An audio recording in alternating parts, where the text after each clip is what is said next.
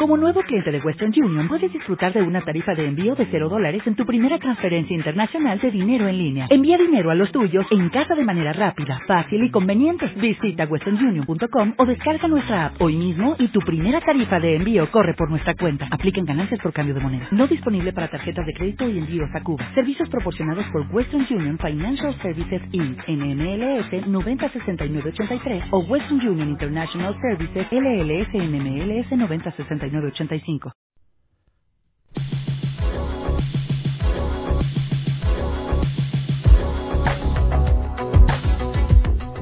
En cualquier momento y en cualquier lugar, radioesperantia.com.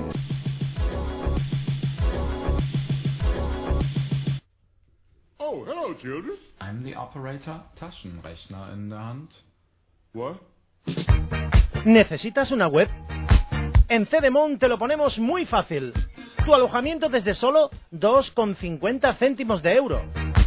Entra en www.cedemon.com y elige el plan de hosting que mejor se adapte a tu proyecto. Es muy fácil. Elige Cedemon.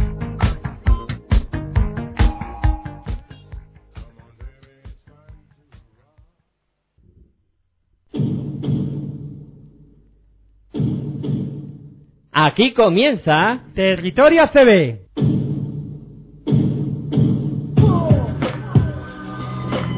Número 9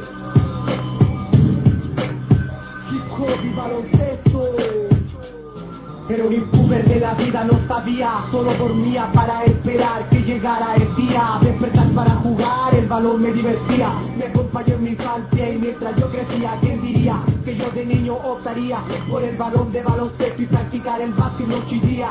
¿Quién diría que de hip hop y baloncesto viviría Que por el básquet hasta el fútbol dejaría. En el aula de clase jamás me encontraría. Jugando básquet en el patio del liceo estaría. Practicaba mañana y tarde para superarme. En las noches un partido de MJ para motivarme.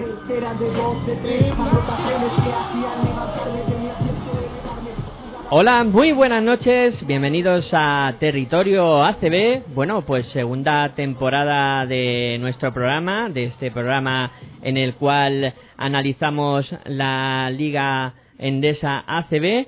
Y primero, pues eh, daros la bienvenida a los oyentes de radioesperantia.com y también a los que nos sintonizan a través de las emisoras amigas.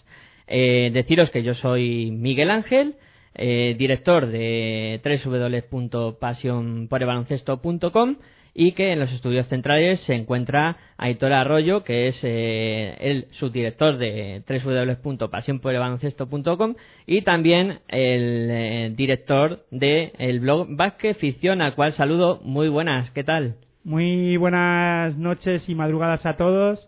Decir que soy Aitor Arroyo. Un saludo a todos. Y Miguel Ángel Juárez, el director, ya no de tantas tres subes dobles, porque eh, se pierde uno con las tres subes dobles. Pasión por el baloncesto.com, esa web eh, que pues ahí podéis encontrar todo tipo de programas sobre baloncesto y bueno, eh, un nuevo proyecto que comienza que es eh, una web más que un blog eh, Vázquez Ficción, ¿no? Sí, un eh, sitio donde podréis encontrar todo tipo de contenidos eh, referentes al eh, mundo de la canasta eh, y como ya sabéis, pues a nosotros nos apasiona el baloncesto. Bueno, pues hoy vamos a tratar en profundidad lo que es la Supercopa de la Liga Endesa ACB que se disputa pues en, en breves horas, ¿no? En apenas 19 horas ya estarán los equipos eh, en marcha en esa ciudad, en bonita ciudad que es Vitoria. ¿eh? El norte es siempre buen sitio para vivir baloncesto y Vitoria, que lo conocemos como ciudad también bonita para, para este deporte y la gente allí que tiene mucho gancho además. Sí, una ciudad muy hospitalaria, una ciudad pues pequeña, ¿no? Pero grande a la vez por su gente y por el, por lo que le gusta el baloncesto, ¿no? Y en este caso eh, pone pista y, y como anfitrión estará Caja Laboral y vamos a ver qué es capaz de, de, eh, aportar en esta temporada este el equipo vitoriano, ¿no? Caja Laboral que participa, como muy bien ha dicho Aitor, por ser el anfitrión, el que pone casa participa de manera fija. Eh, luego tenemos a Bilbao Basket que participa por ser el equipo que mejor clasificación ha hecho en las competiciones internacionales. Eh, concretamente el Bilbao pues eh, terminó subcampeón de la Eurocup y eso le ha dado derecho a la participación en esta Supercopa.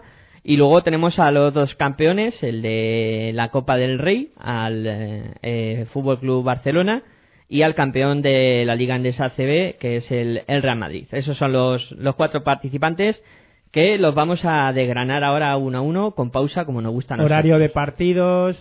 eh, bueno, eso ahora te lo dejo a ti, que eres el que lleva el guion. Venga, vamos con eh, los horarios de partido, cuándo va a ser esto y por dónde se van a poder seguir. Y bueno, y que empezamos ya con el primer partido, das el horario y comenzamos ya a desgranar Sí. lo que tú quieras. Pues mira, eh, para las 7 de la tarde vamos a tener el primer, la primera semifinal, que es el Real Madrid eh, Bilbao Basket, que va a ir a la, por la primera de televisión española y también por la plataforma de Orange Arena. Un partido sin duda alguna interesante. Comenzamos por desgranar un poco lo que es el, el Real Madrid, ¿no? Con lo que han sido eh, las incorporaciones, las marchas del, del conjunto dirigido por, eh, por Pablo Lasso. Eh, un cuadro que, bueno, no ha sufrido muchas variaciones con respecto a la temporada pasada. Eh, apuntar eh, las marchas que se han producido. Se ha marchado Mirza Bellic al, al Olympiacos. También Martinas Pochus, que ha salido al Zalgiris. Rafa Gesheimer al, al Unicaja, al igual que Carlos Suárez. Y los que se han incorporado, pues apenas eh, tres incorporaciones. Salah Merri, que viene del, del Obradoiro, Jonas Burusis, que la han fichado de, del Panathinaikos, y Dani Díaz, que vuelve, Dani Díez, que vuelve tras eh, la cesión en el Obradoiro. Eh, para dar una primera impresión de, de la plantilla, eh, para mí creo que el, el Madrid este año, no sé qué te parece, Aitor, pero me asusta más que el año anterior. Me parece una, un equipo más potente que el que tenía la campaña pasada, ¿no? Creo que los fichajes han sido bastante buenos y los refuerzos que, ha introducido Pablo Lasso, pues eh, creo que les puede venir muy bien para aguantar en todas las competiciones al, al 100%. ¿Qué te parece la, la composición de plantilla de- del Real Madrid? Bueno, eh, tiene una semejanza a la de la temporada pasada, sobre todo porque no ha hecho tanta, no ha habido tantas bajas y tampoco ha habido tantas incorporaciones. Son tres, tres cambios de, de fichas. Creo recordar que se han ido tres y han venido tres. Bueno, según lo has comentado ahora mismo.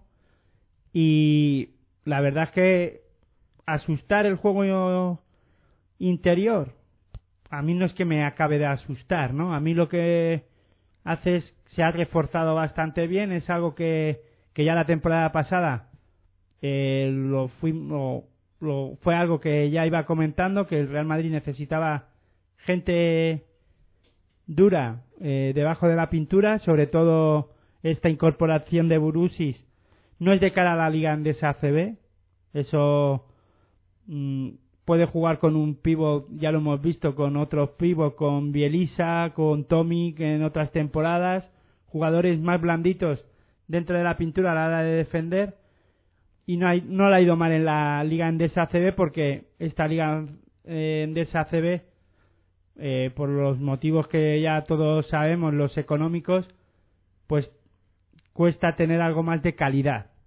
O por lo menos estar más eh, asemejarse o estar cerca de los dos clubes futboleros, ¿no? Como es el Real Madrid y Fútbol Club Barcelona y sobre todo en este en esta faceta de, del juego que son los hombres altos que se pagan a, a precio de oro y sino que se lo digan también en la NBA cómo se paga, ¿no? Y en Europa no se queda atrás, ¿no? Eh, cada vez cuesta más tener hombres que pasen de 2.10 y, y la verdad es que en Europa y tanto en Europa como en el baloncesto en general pues escasean, ¿no? Y en este caso para mí la pieza clave sí es Burusis, pero como decía, no para jugar en la Liga Endesa ACB, sino de cara a la, a la Euroliga. Yo creo que ahí es donde se están o donde se ha reforzado el, el Real Madrid eh, mirando más eh, a otra hipotética Final Four, ¿no? Sí, yo creo que, que Pablo eh, vio las carencias de, de, su equipo en esas posiciones, como veníamos advirtiendo aquí eh, durante muchos programas lo hemos comentado y ha decidido pues eh, realizar esos dos fichajes, eh, digamos un poco de campanillas, que son yo creo que dos de los mejores pivos que podían quedar por, por el continente, aunque también lo Yo- que sí Yo, si me dejas, si me permites, Sí. yo lo des, es el, el jugador que jugó en Obradoiro, es que me cuesta pronunciarlo y por eso es Merrich, ¿no? Merri. Es Merri o Merrich, o, y además de qué país es ahora mismo que no es lo... tunecine. es de Túnez. Bueno, pues el jugador tunecino tampoco creo que sea la panacea del baloncesto europeo. Eh, hizo una buena temporada en, en Obradoiro.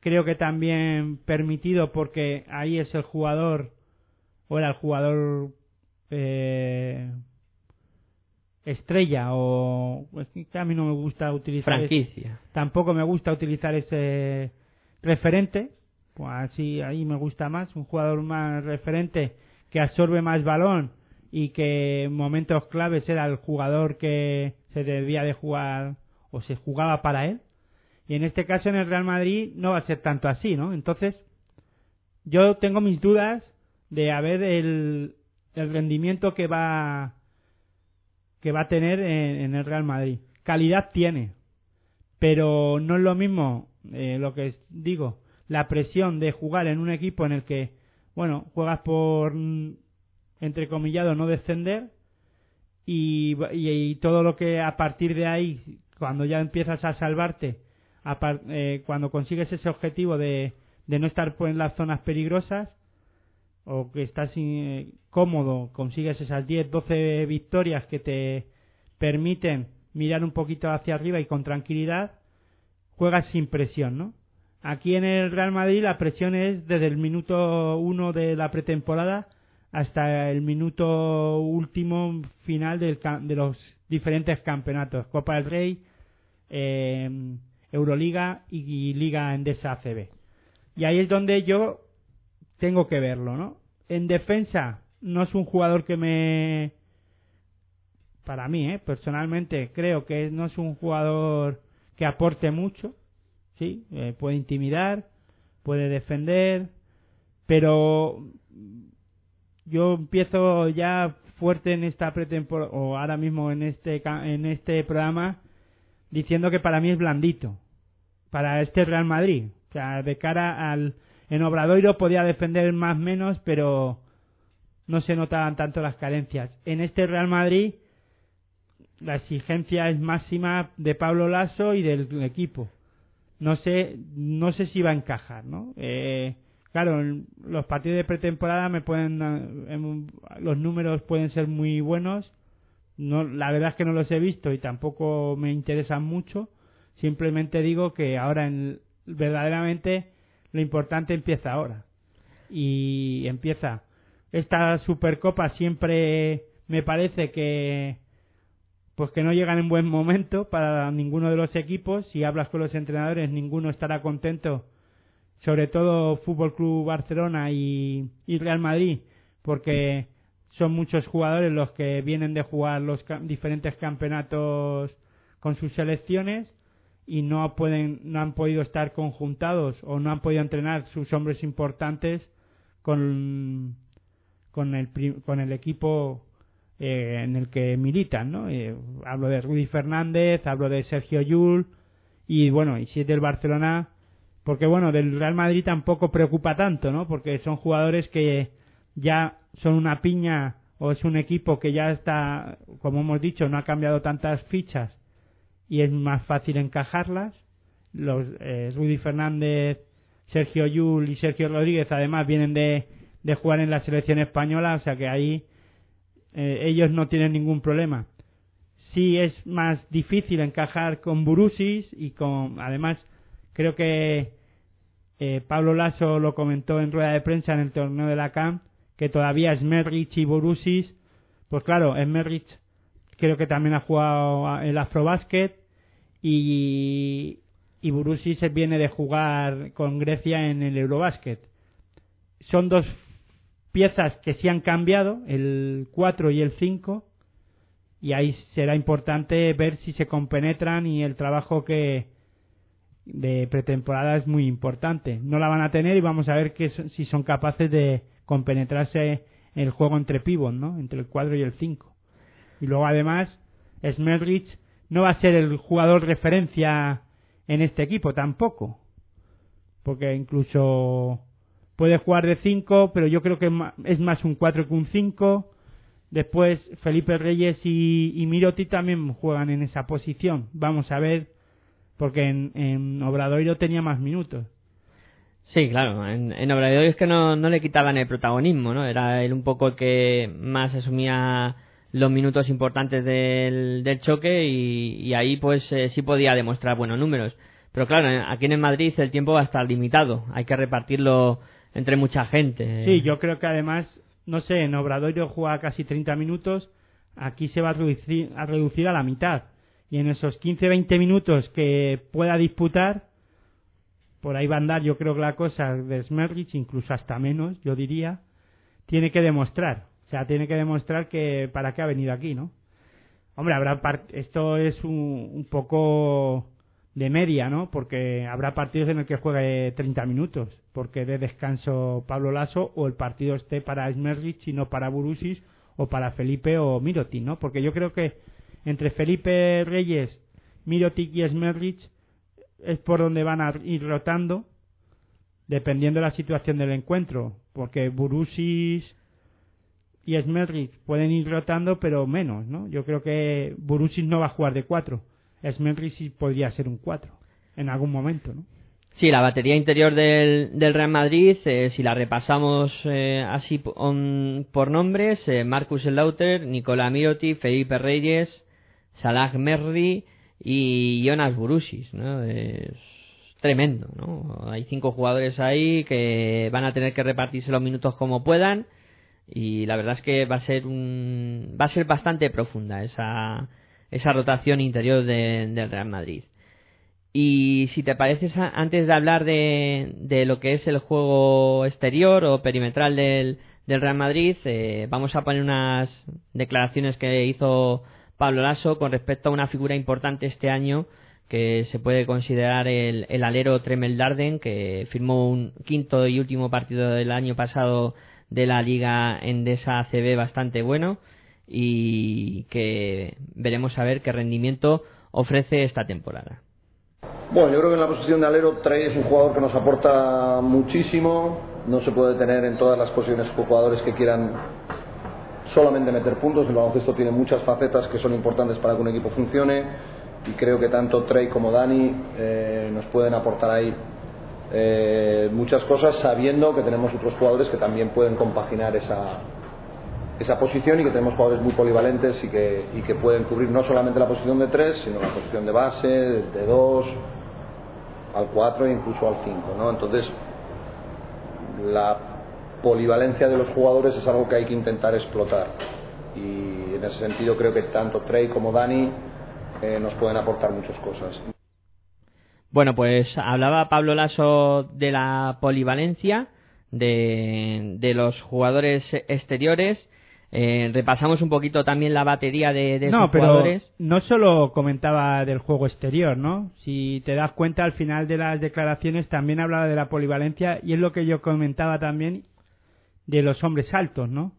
Que incluso es Merrich, Salam, con dos, con esos dos 17 que tiene, puede jugar más de también de cuatro porque es más versátil, tiene es más espigado no tiene tanta masa muscular como Burusis, porque claro, la gente me puede decir, bueno, pero es que Smerrich es un 2.17, sí, pero eh, si ves a Burusis y ves, y ves a Smerrich, los, eh, tiene mucho más peso en kilos. Eh, Burusis por esa masa muscular, ese cuerpo, esas espaldas que tiene que Smerrich, ¿no? Smerrich es un poquito más espigado si no me corriges, porque tal vez yo Sí. esté equivocado, ¿no? No, no, Pero- es más fuerte, es más fuerte. pero Y- Smerrich puede jugar de cuatro, es más versátil, puede salir incluso...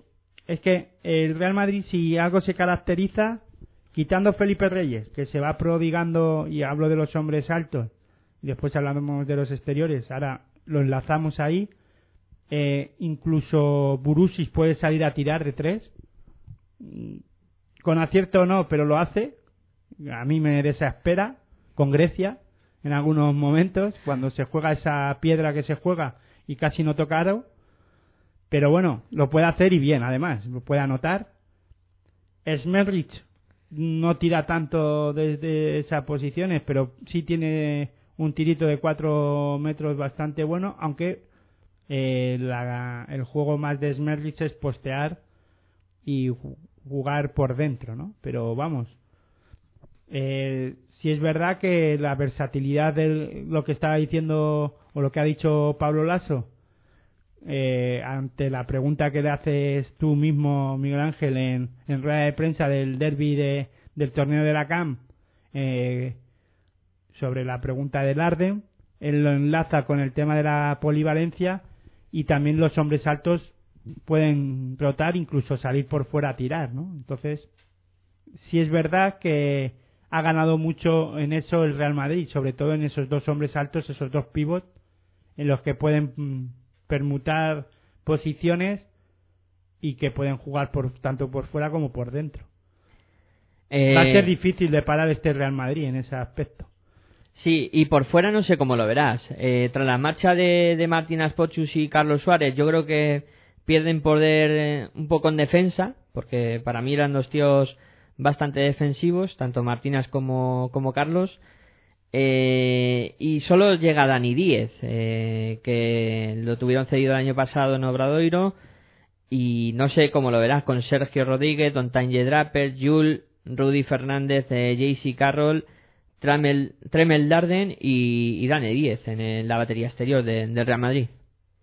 Bueno, pues, a ver, eh, si eh, hablamos para el tema del juego en tiro exterior o jugadores que puedan anotar de 3 de 6.75, simplemente con JC Carroll es suficiente.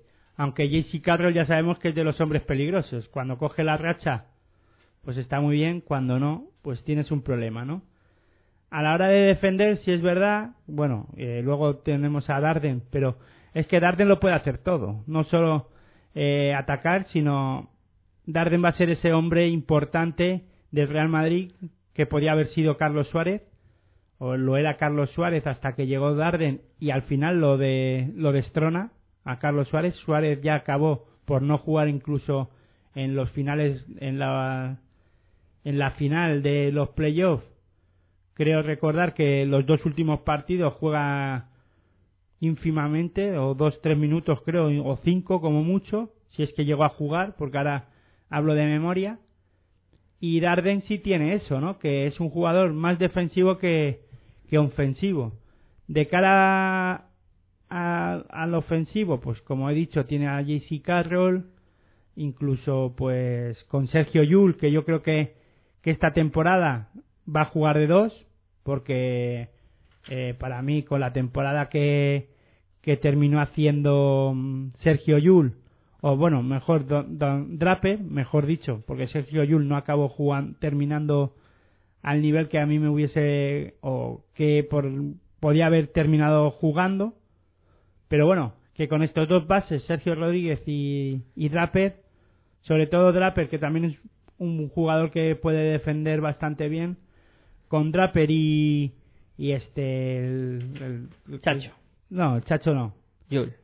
y con Sergio Yul a la hora de defender, yo creo que ahí eh, este Real Madrid va bien, ¿no? Incluso eh, puede coincidir lo que está Darden y, y Draper, los dos también pueden coincidir en pista y, y el Madrid puede defender muy bien. Incluso Rudy Fernández también es un hombre que ya lo hemos visto en el Eurobásquet que defiende bastante bien, ¿no? O sea, yo creo que en el exterior, es- yo creo que el- este año el Real Madrid está muchísimo más equilibrado que la temporada pasada en todos los, en todos los puestos.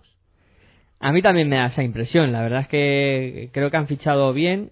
Eh, a lo mejor eh, alguien más por fuera, eh, aparte de Dani Díez, alguien que les podría haber eh, ayudado más con el tiro exterior, aunque bien has comentado que, que JC Carroll y Pero Rudy... es que para eso necesitas seis bolas, seis balones. Porque Miroti también puede tirar de tres.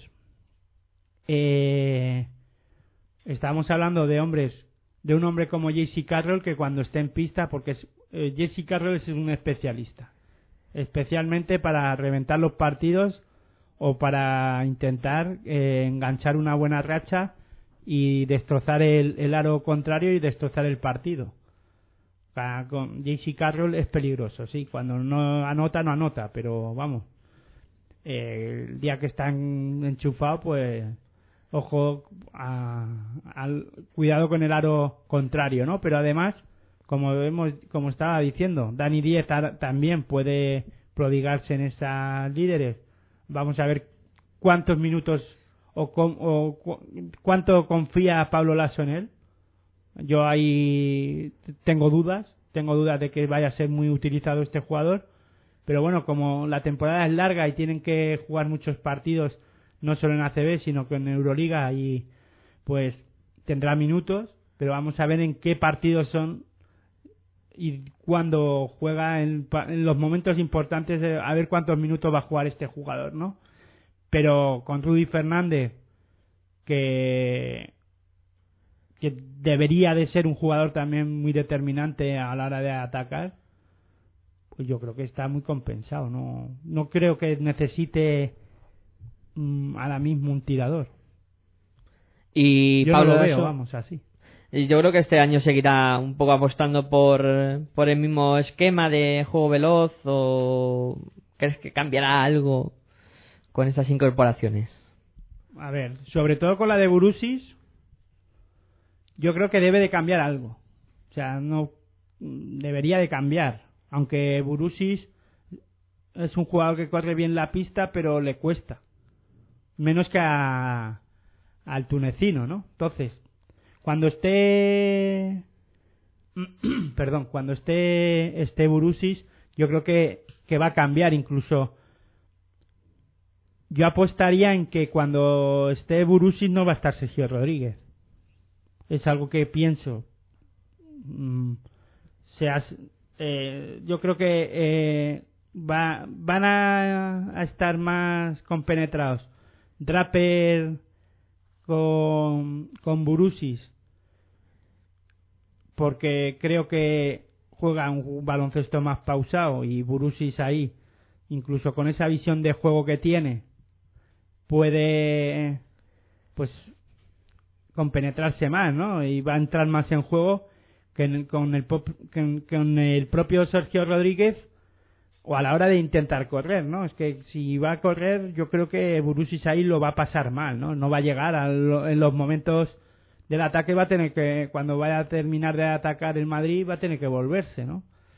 No sé, yo ahí lo veo un poco complicado. Eh, no complicado, sino que va a cambiar eh, la mentalidad de, de Real Madrid en ataque con, con Burusis en pista, o por lo menos es lo que yo pienso, ¿no?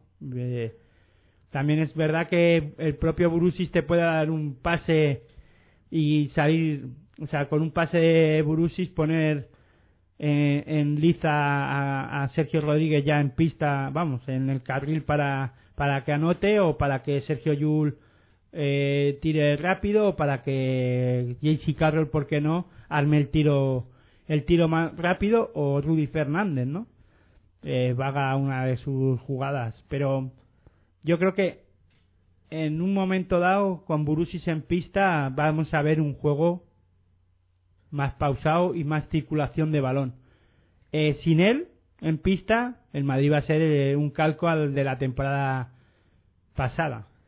Ah, corre, corre que te pillo. No, yo creo es que además yo pienso que Pablo Lasso ha pensado en que necesita jugar a dos velocidades. O sea, ya no tanto en ACB, como digo, sino en, en, en Euroliga. El- la final contra, para, eh, contra Olympiacos, creo que eh, Pablo Lasso aprendió, o no es que aprendiera, sino que dijo, bueno, necesitamos eh, realmente jugar a dos velocidades. Y creo que eh, también se podía, lo podía pensar la selección española.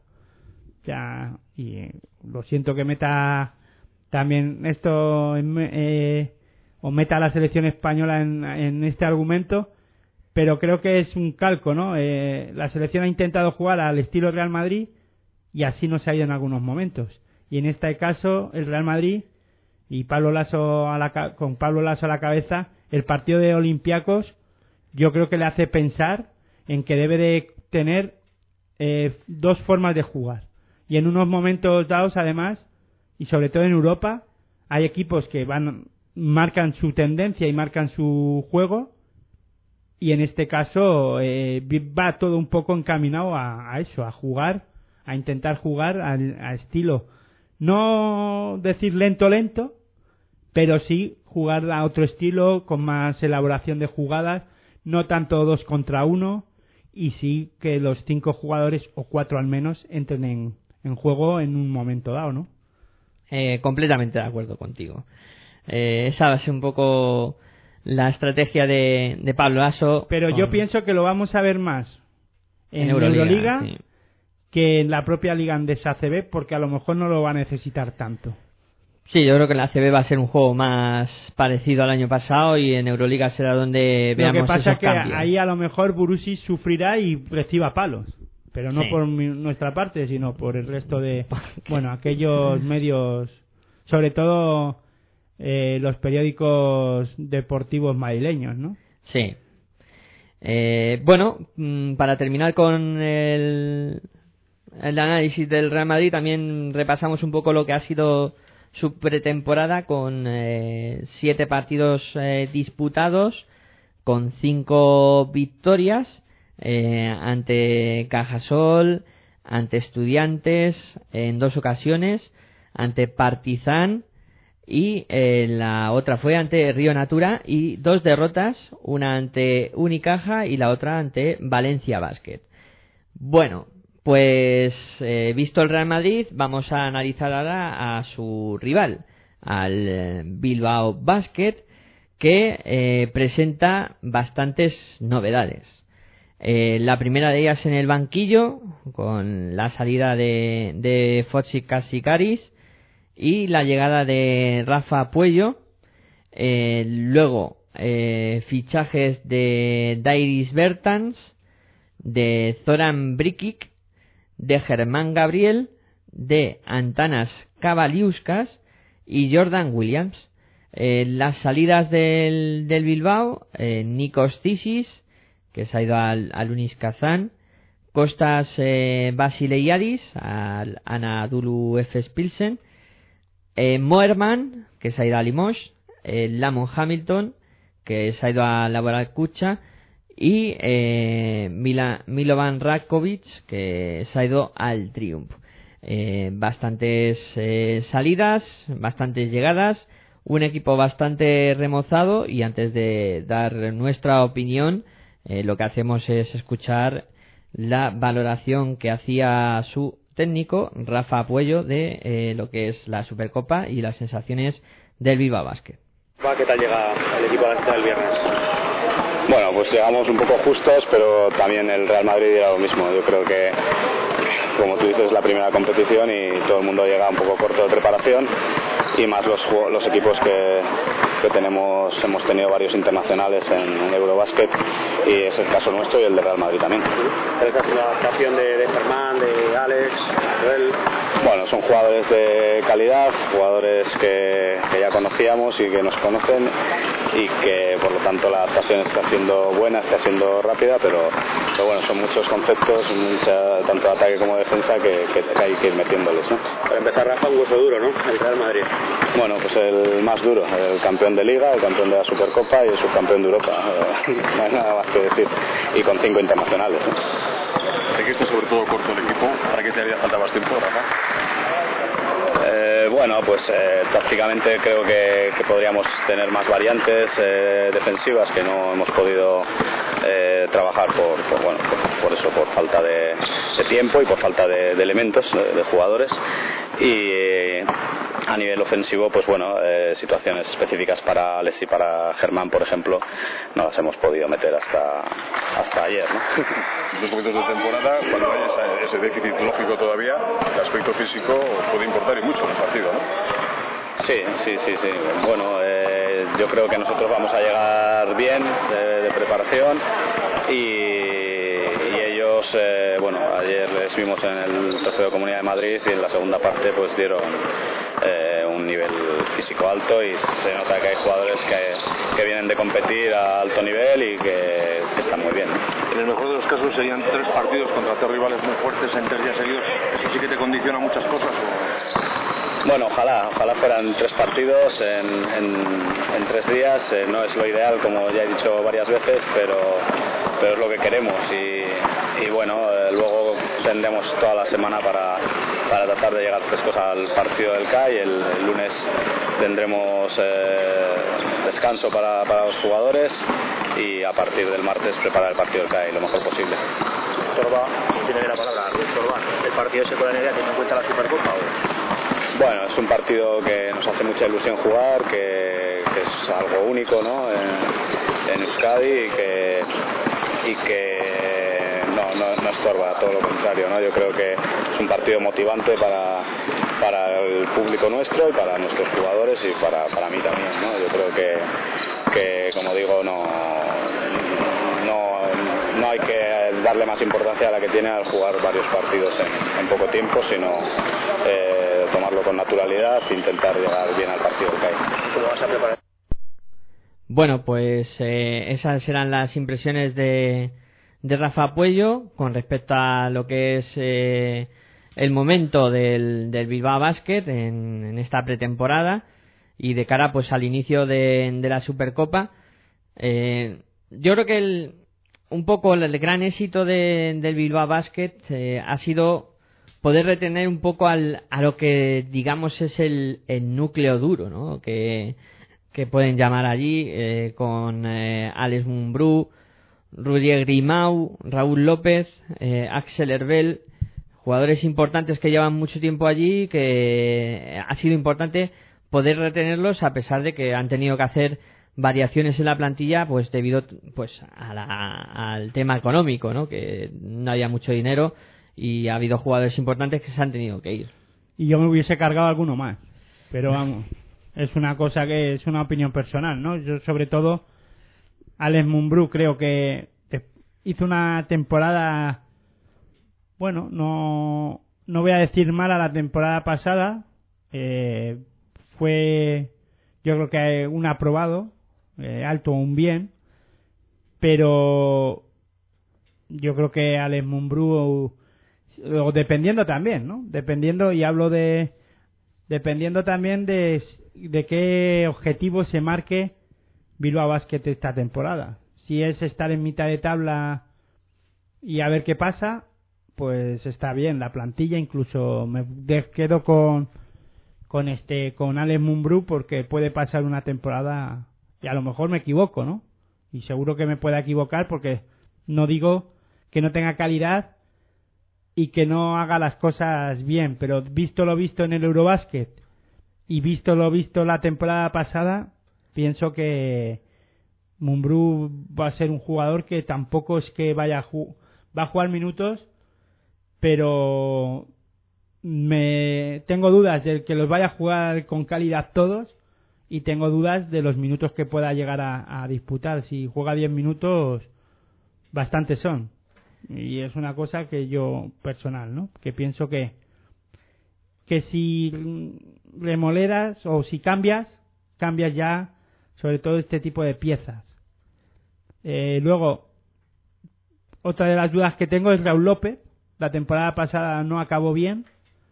Eh, tiene, es un jugador con mucha calidad que podía hacer más de lo que, de lo que hace y que espero que esta temporada pues no no se le meta en la cabeza que tiene que anotar de tres, sino que tenga que que piense que es el base y que el tiro sí es importante en algunos momentos para Bilbao Basket, pero que él es el que tiene que dirigir al equipo y que haga algo. Sí, vale, tiene 33 años, viene de tener varias lesiones graves y a lo mejor eso le la temporada pasada yo se lo se lo tenía en cuenta y, y tal vez no se prodigaba tanto en penetrar como en otras ocasiones y creo que en este en esta faceta es uno de los mejores jugadores de la liga endesa ACB con diferencia. Pero la temporada pasada eh, Bilbao Basket necesitaba eh, hubo en partidos importantes de la temporada en el que Sergio eh, digo Raúl López no hacía estas cosas y lo echó en falta no después se juntó que Cisis pues tenía que tirar de ser el hombre importante y tampoco lo fue en algunos momentos. Y entonces pues no fue muy buena la temporada de, de Bilbao Basket y como Cisis no está pues eh, le doy el palo a, a Raúl López. Y vamos a ver qué quién es el, el relevo de Raúl López no porque aquí tengo dudas no Roger Grimao quizá podría ocupar en algún momento esos puestos de base aunque claro, eh, Grimau también. Porque eh, no hay un. No eh, Bilbao es que no ha fichado un, un base al uso. Por lo que. Ahora mismo, viendo. O repasando la plantilla. No tiene. No sé, Bertan. Dairis Bertans, puede ser. En algún momento podría jugar, pero me inclino más porque los minutos de descanso de Raúl López, que creo que va a jugar mucho este año mucho tiempo, va a estar mucho tiempo en pista, los puede ocupar más con más asiduidad eh, Roger Grimau. Aunque esto también puede ser un problema, porque Grimau es de ese tipo de jugadores que luego el, el esfuerzo físico le pasa bastante factura, ¿no? Y, y se puede ver eh, con bastantes lesiones a, a, sus 35 años. Que es que no es ningún chaval, eh, Rudy. Yo donde veo que sí también pierde eh, juego y protagonismo en el juego de Bilbao Basket es por dentro. Aunque sí, ha fichado Germán Gabriel, pero vamos, a mí me falta alguien ahí, me falta gente, ¿no? Sí, solo, solo han traído eh, a, a Germán y luego los dos incógnitas que son eh, Cavaliuskas y, y también eh, otro que puede aportar algo en, en ese juego interior, que es eh, Jackie Carmichael, pero estos son eh, incógnitas, son jugadores que eh, vienen de nuevo a, a la liga andesa ACB, que no conocen esta competición ni saben de, de su dureza y de la de lo que imponen aquí los equipos cuando se ponen a jugar en el en el juego interior que luego es, es bastante complicado hacerlo bien y como tú dices, eh, creo que la marcha, sobre todo de un hombre fundamental en estas últimas temporadas, como ha sido Lamont Hamilton, eh, pues les deja bastante tocados en ese juego interior. La verdad es que eh, no sé yo cómo se las van a apañar y iremos viendo un poco la progresión. Porque Germán tampoco es un tío que te pueda disputar, que esté jugando 30 minutos por partido otra temporada más, vamos, que no lo veo. Eh, una temporada vale, pero eh, otro año más a, a, ese nivel, yo creo que Germán lo acabaría pagando, ¿no? En, forma de lesiones o, o, de agotamiento físico. A pesar de que este año ha jugado mucho en, en estudiantes, que sé que me lo ibas a decir, que, que había disputado casi 30 minutos por, eh, por encuentro y, y, que lo había hecho bastante bien, ¿no? Y no se ha resentido en ningún momento. No, pero bueno, si es un jugador que ya tiene una edad, ya son 32 años, ya para jugar a, a este nivel y jugar tantos minutos, eh, podía pasarle factura, pero bueno, yo creo que es un jugador que que lo puede hacer y, y bien, ¿no? Pero sí, yo creo que falta un relevo por aquí, ¿no? Y además eh, no, comparemos el juego de Germán Gabriel como con el de Hamilton, ¿no? Eh, Germán Gabriel es un jugador que postea más en el poste bajo, pero eh, de espaldas al aro. Hamilton todo lo contrario, ¿no? Hamilton juega, juega más de cara al aro y es un jugador que ataca mucho más el aro e incluso hace canastas espectaculares. Germán Gabriel, pues tiene esa, esa característica de que postea más y que juega de espaldas y está ahí empujando, empujando y se lo van a pasar bien, ¿no? En Bilbao esta temporada con esa con esa jugada. Espero que pues vayan tranquilitos, con mucha paciencia y no se estiren de los pelos. También eh, han traído un jugador americano, eh, Jackie Carmichael, que juega también de, de pivot, un 2-0-5 con 23 años, muy jovencito, y que vamos a ver qué es capaz de quedar o de dar, ¿no? En este caso para a Bilbao Basket. Si es verdad que Bilbao Basket esta temporada, pues en, en puestos claves, en de 4 también tenemos a Mamadou Sam con esos 23 años, con es la tercera temporada en el que está en Bilbao y ya es hora, ¿no? De que Mamadou Sam y bueno y ahora ver el Jackie Canchel este, pues vayan cogiendo y se vayan fogueando y vayan cogiendo minutos y protagonismo ante un Bilbao Basket que tiene una media de edad de 28 años. O sea, yo creo que, bueno, pues ya deberían de ir buscando relevos, ¿no? Y por eso hablaba de, de buscar relevos para este tipo de jugadores como Raúl López, Alex Mumbrú y pues, el propio Roger Grimao. No digo que no deban de estar o que no deban de jugar, porque son jugadores con mucha calidad, pero que Bilbao Basket debería de ir buscando ya relevos y ir a, en algún momento lo va a tener que hacer. Y tal vez esta sea la, temporada para ello, ¿no? Porque tienes a, a Fran Pilepi con 24, a Dalis Bertans que te lo has traído con 24 añitos, eh, bueno, a Yannick Carmichel que has apostado por él, pues y eh, Zoran Kik con 26, ¿no? Y el resto pues ya superan la, eh, la treintena casi. Sí, yo antes cuando comentabas de las pérdidas de, del Bilbao o, donde habían bajado un poco, pensaba que me vas a comentar el tema de, de Costa Basileiadis, ¿no? Del, del griego. No me ha dado tiempo.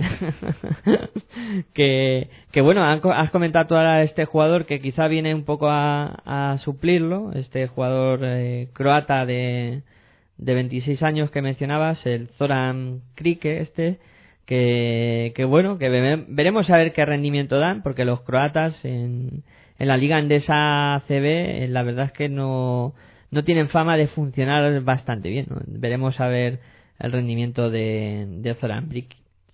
Sí, aparte de ver qué, es capaz de hacer en esa faceta este, este jugador, que va a ser difícil de, de suplir la baja de Basiliadis. de Basiliadis pero también hay que ver a ver qué hace este el jugador lituano que también viene a, a jugar por dentro Cavaliuskas yo creo que Cavaliuskas sí va a ser el pivo titular en esta ocasión y este eh, Germán Gabriel jugada de cuatro yo creo que sí lo va a utilizar de cuatro más Rafael Pollo a o Puello, perdón, perdón, Puello a, a Germán Gabriel y Cabaliuscas, que es un jugador que un 208 también pelado.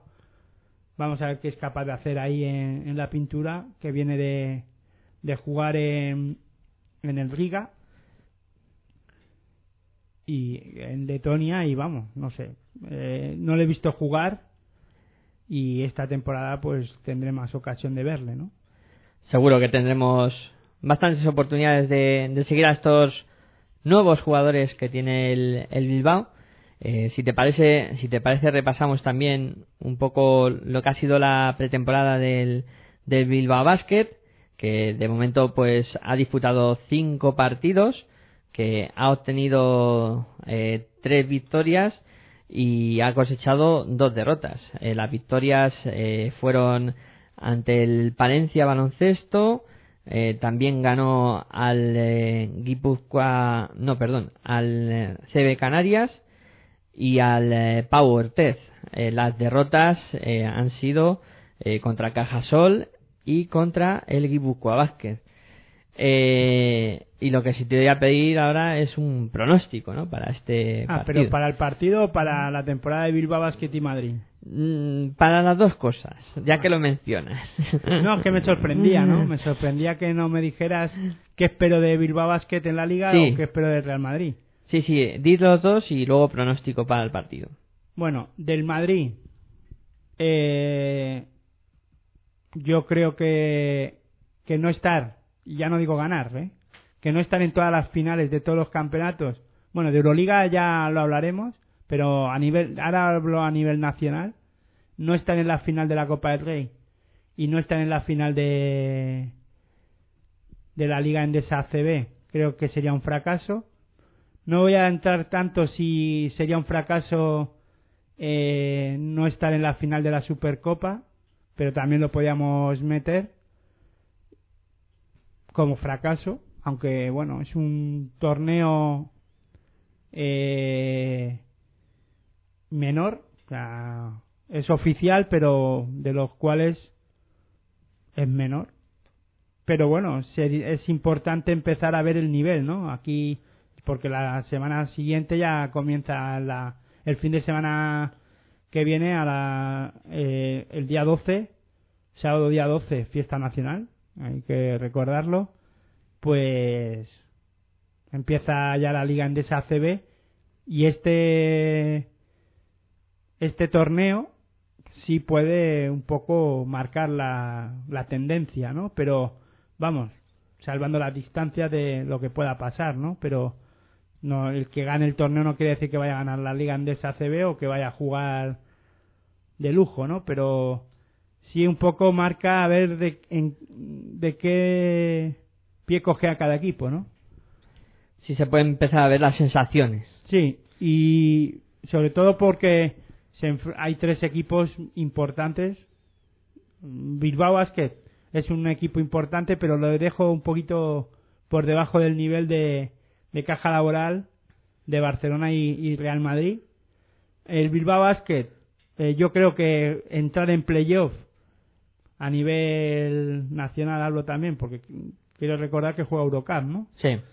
a nivel bueno en Eurocup yo creo que con la plantilla que tiene debería de estar eh, jugando la Final Four eh, de la Eurocup todo lo que no sea eso me sorprendería no voy a decir que sea un fracaso pero sí me sorprendería y y a nivel nacional no estar en la Copa sí, creo que sería un fracaso total por la plantilla que que tiene a pesar de esta de las bajas importantes de, de Hamilton y el griego porque es que el nombre es difícil para mí pero de pronunciarlo y no me quiero trastrabillar y para que no se ría la gente de mí y no pero ahora en serio eh, que no esté en la Copa del Rey sí sería para mí un no fracaso, pero sí me decepcionaría a mí, sería una decepción.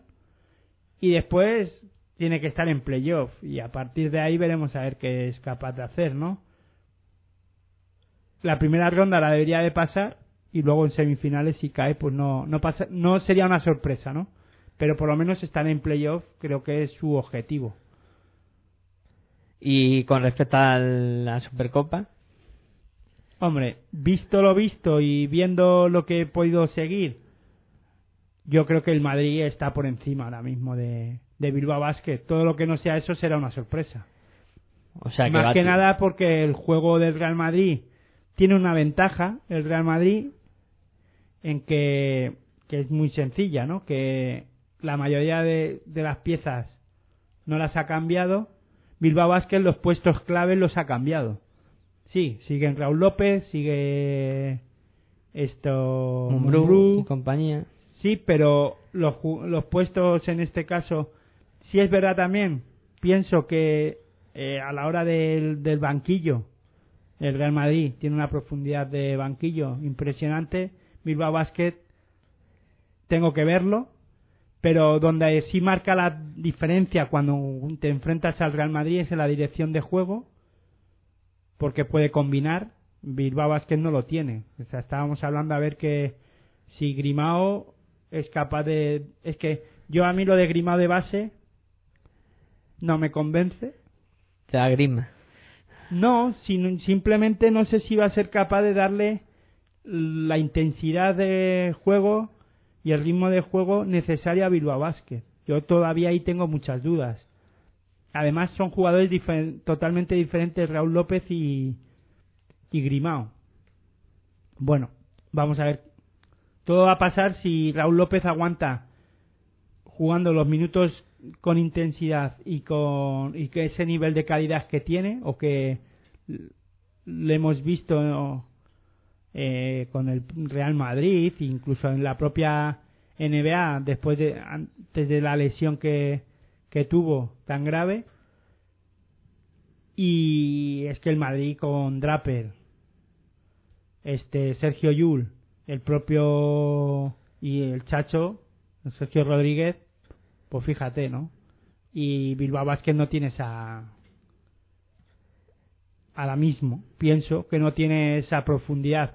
Y, y de- después, claro, que además luego por dentro, eh, el Real Madrid, simplemente con poner a Felipe de Reyes de 5, tú fíjate lo que digo, y Mirotic de, de 4, ya sin meter a los dos nuevos, ¿no? Que estamos hablando de la calidad de, de un jugador como con- contrastado como Burusis y luego de que Smenrich también es un jugador que está llamado a hacer buen- cosas buenas en este Real Madrid, ¿no?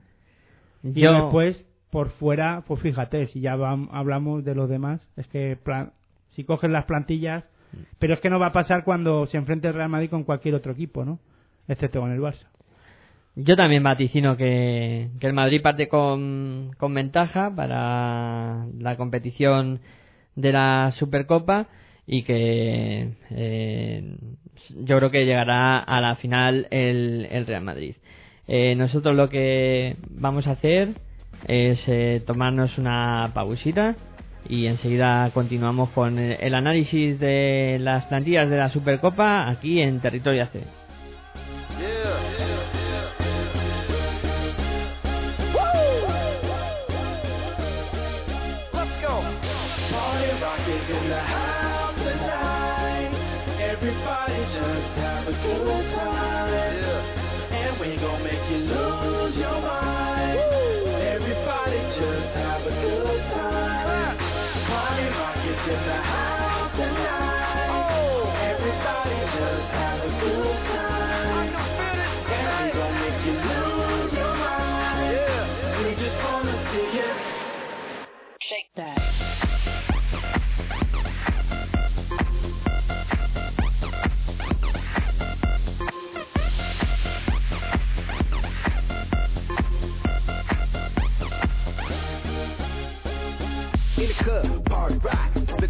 Looking for your girl, she on the jock. Huh. Now stop when we in the spot. Booty moving weight like she on the block. With a drink, I got to know. Tight jeans, tattoos, cause I'm rock raw. Half black, half white, diamond now. Gang of money, open up. Yo, I'm running through these halls like Drano. I got that devilish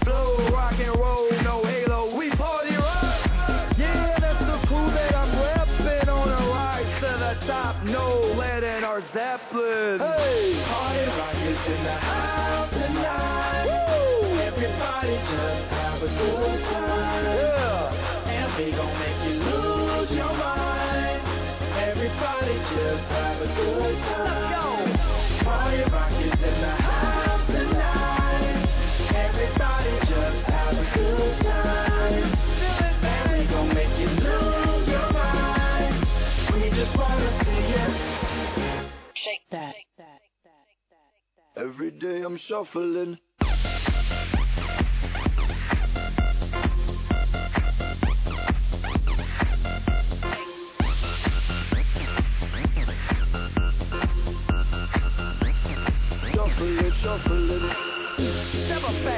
And be the first girl to make me throw this cash. We get money, don't be mad. Now stop. Hating is bad. One more shot for us, another round. Please fill up, hook up, don't mess around. We just want to see you shaking down. Now you home with me.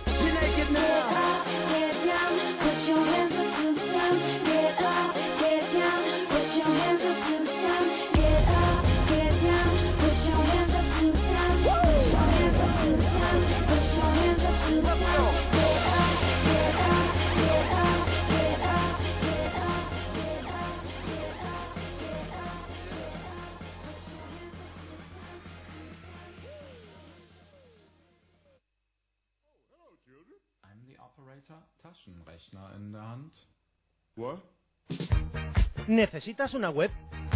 En Cedemon te lo ponemos muy fácil.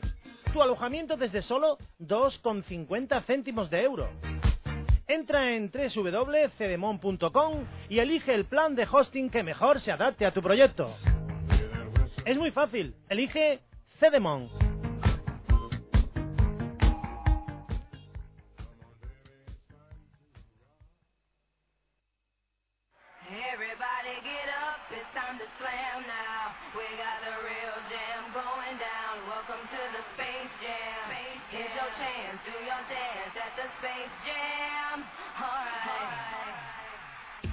Vive nuestra pasión por el baloncesto a completo esta temporada. Los lunes, Mundo Básquet. Los martes, Territorio ACB. Los miércoles, turno para la Naranja Mecánica y Universo F. Y los jueves, Evanación, La Plata en Juego y Mundo NBA. Además, partidos en directo y más.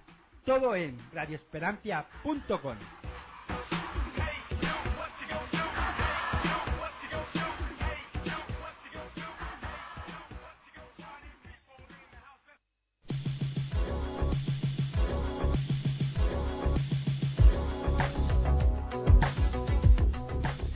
cualquier momento y en cualquier lugar, radioesperantia.com.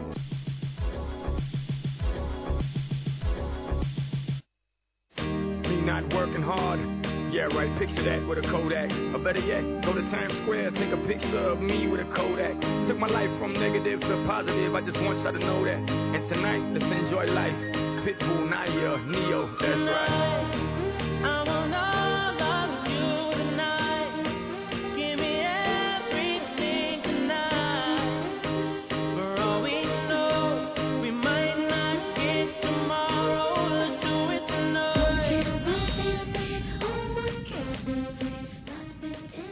Bueno, pues eh, volvemos. Esto es Territorio ACB. Estamos analizando las plantillas de los cuatro equipos que disputarán la Supercopa. Eh, recordaros que en sucesivos eh, programas eh, vamos a analizar el resto de las plantillas, o sea que eh, tranquilos que no os va a faltar detalle aquí en, en Territorio ACB. Bueno, eh, hemos hablado de la... rec- recordar que estamos en Radio Esperantia, Eso, ¿no?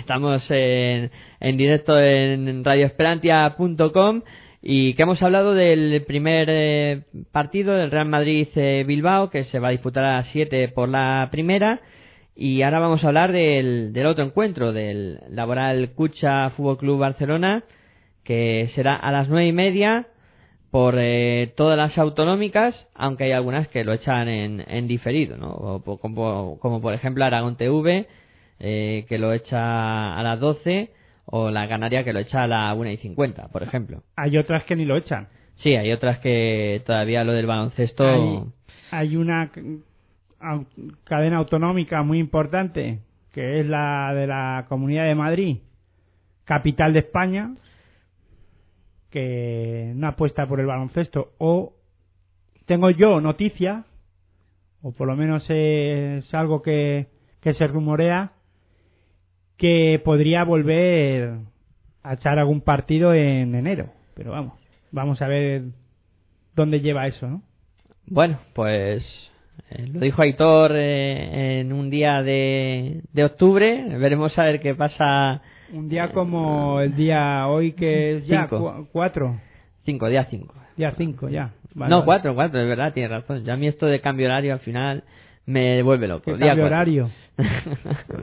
de hacer los programas a las 12 de la noche me vuelve loco. Viernes día cuatro. Exactamente. Eh, bueno, pues en esa fecha lo dije Aitor.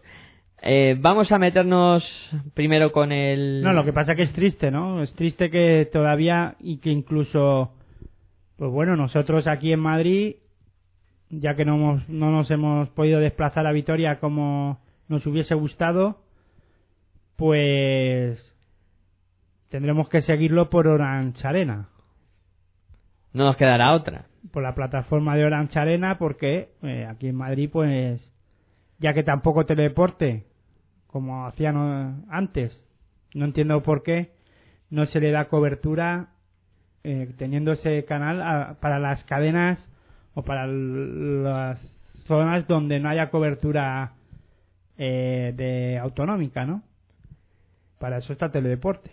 Sí, Pero bueno, se supone. pero al menos si no lo quieren echar en directo porque no pueden o no quieren o no sé lo que pasa ahí, podrían tener la en vez de repetir en Teledeporte después el partido que han echado en la primera cadena, pues echar el partido de la otra semifinal, ¿no? Y con eso todos contentos. Por lo menos se ve la, la iniciativa de poder echarlo. Va a haber que enseñar un poco a, a estos chicos de... Y más cuando se supone que Televisión Española tiene los derechos, ¿no? No de todo, pero sí de al menos de la Supercopa, porque la final la va a echar. Lo que pasa que, claro, tú fijaros lo que lo que es la paradoja, ¿no? La final, si llegan los equipos, eh, bueno, un catalán va a llegar o un vasco. Sobre todo si llega uno de los dos vascos, o sea, o Bilbao Basket o Caja Laboral, la ETV va a echar la final también junto a Televisión Española.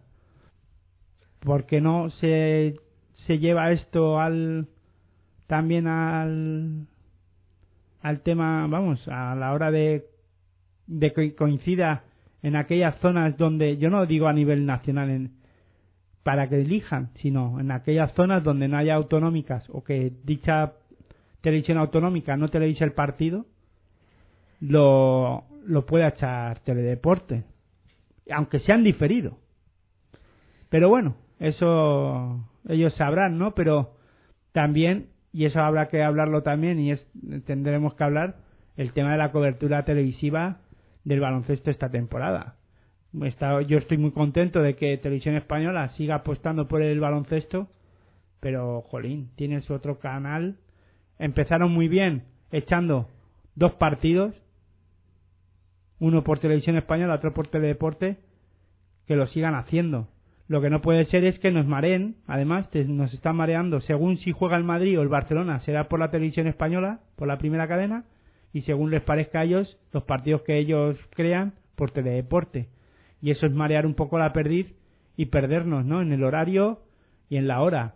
No sabemos, ya empezamos otra vez como temporadas anteriores, en el que no sabemos a qué hora se va a disputar o a qué hora voy a poder ver el partido de, baloncesto en televisión española o en teledeporte, o a las seis o a la una, o a las doce y media. Es un lío y eso al final eso lo que quiere decir es que vas echando a la gente del, del baloncesto. ¿no?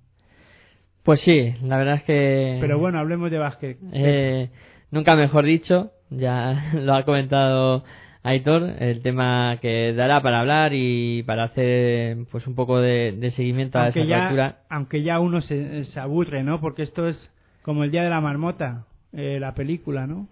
Ya al final nos va a salir la cara de Bu- cómo es el Bu- cómo es el, el actor, ahora no no me acuerdo quién es. Es que metes unas preguntas a la de cine. el, el de Tom Hanks, ¿no? No. No. Bueno, de cine ya hemos visto que... Murray, ¿no? No sé qué Murray, pero vamos, no me acuerdo ahora. Pero da igual. El tema es que al final nos vamos a parecer al actor y que eh, la película se repite y se repite la secuencia, pues aquí es lo mismo. Ya uno se cansa y se aburre de hablar siempre de lo mismo. Entonces, yo prefiero hablar de baloncesto. Pues eso. Vamos a hablar de, de baloncesto. Sí, porque de cine ya hemos de visto que no tenemos ni idea. que parece que andamos un poco flojillos en ese No, un aspecto. poco no. Yo lo digo directamente y por eso siempre utilizo la misma película, porque esa sí la he visto. Pero el resto a mí no me habléis de cine porque no tengo ni idea.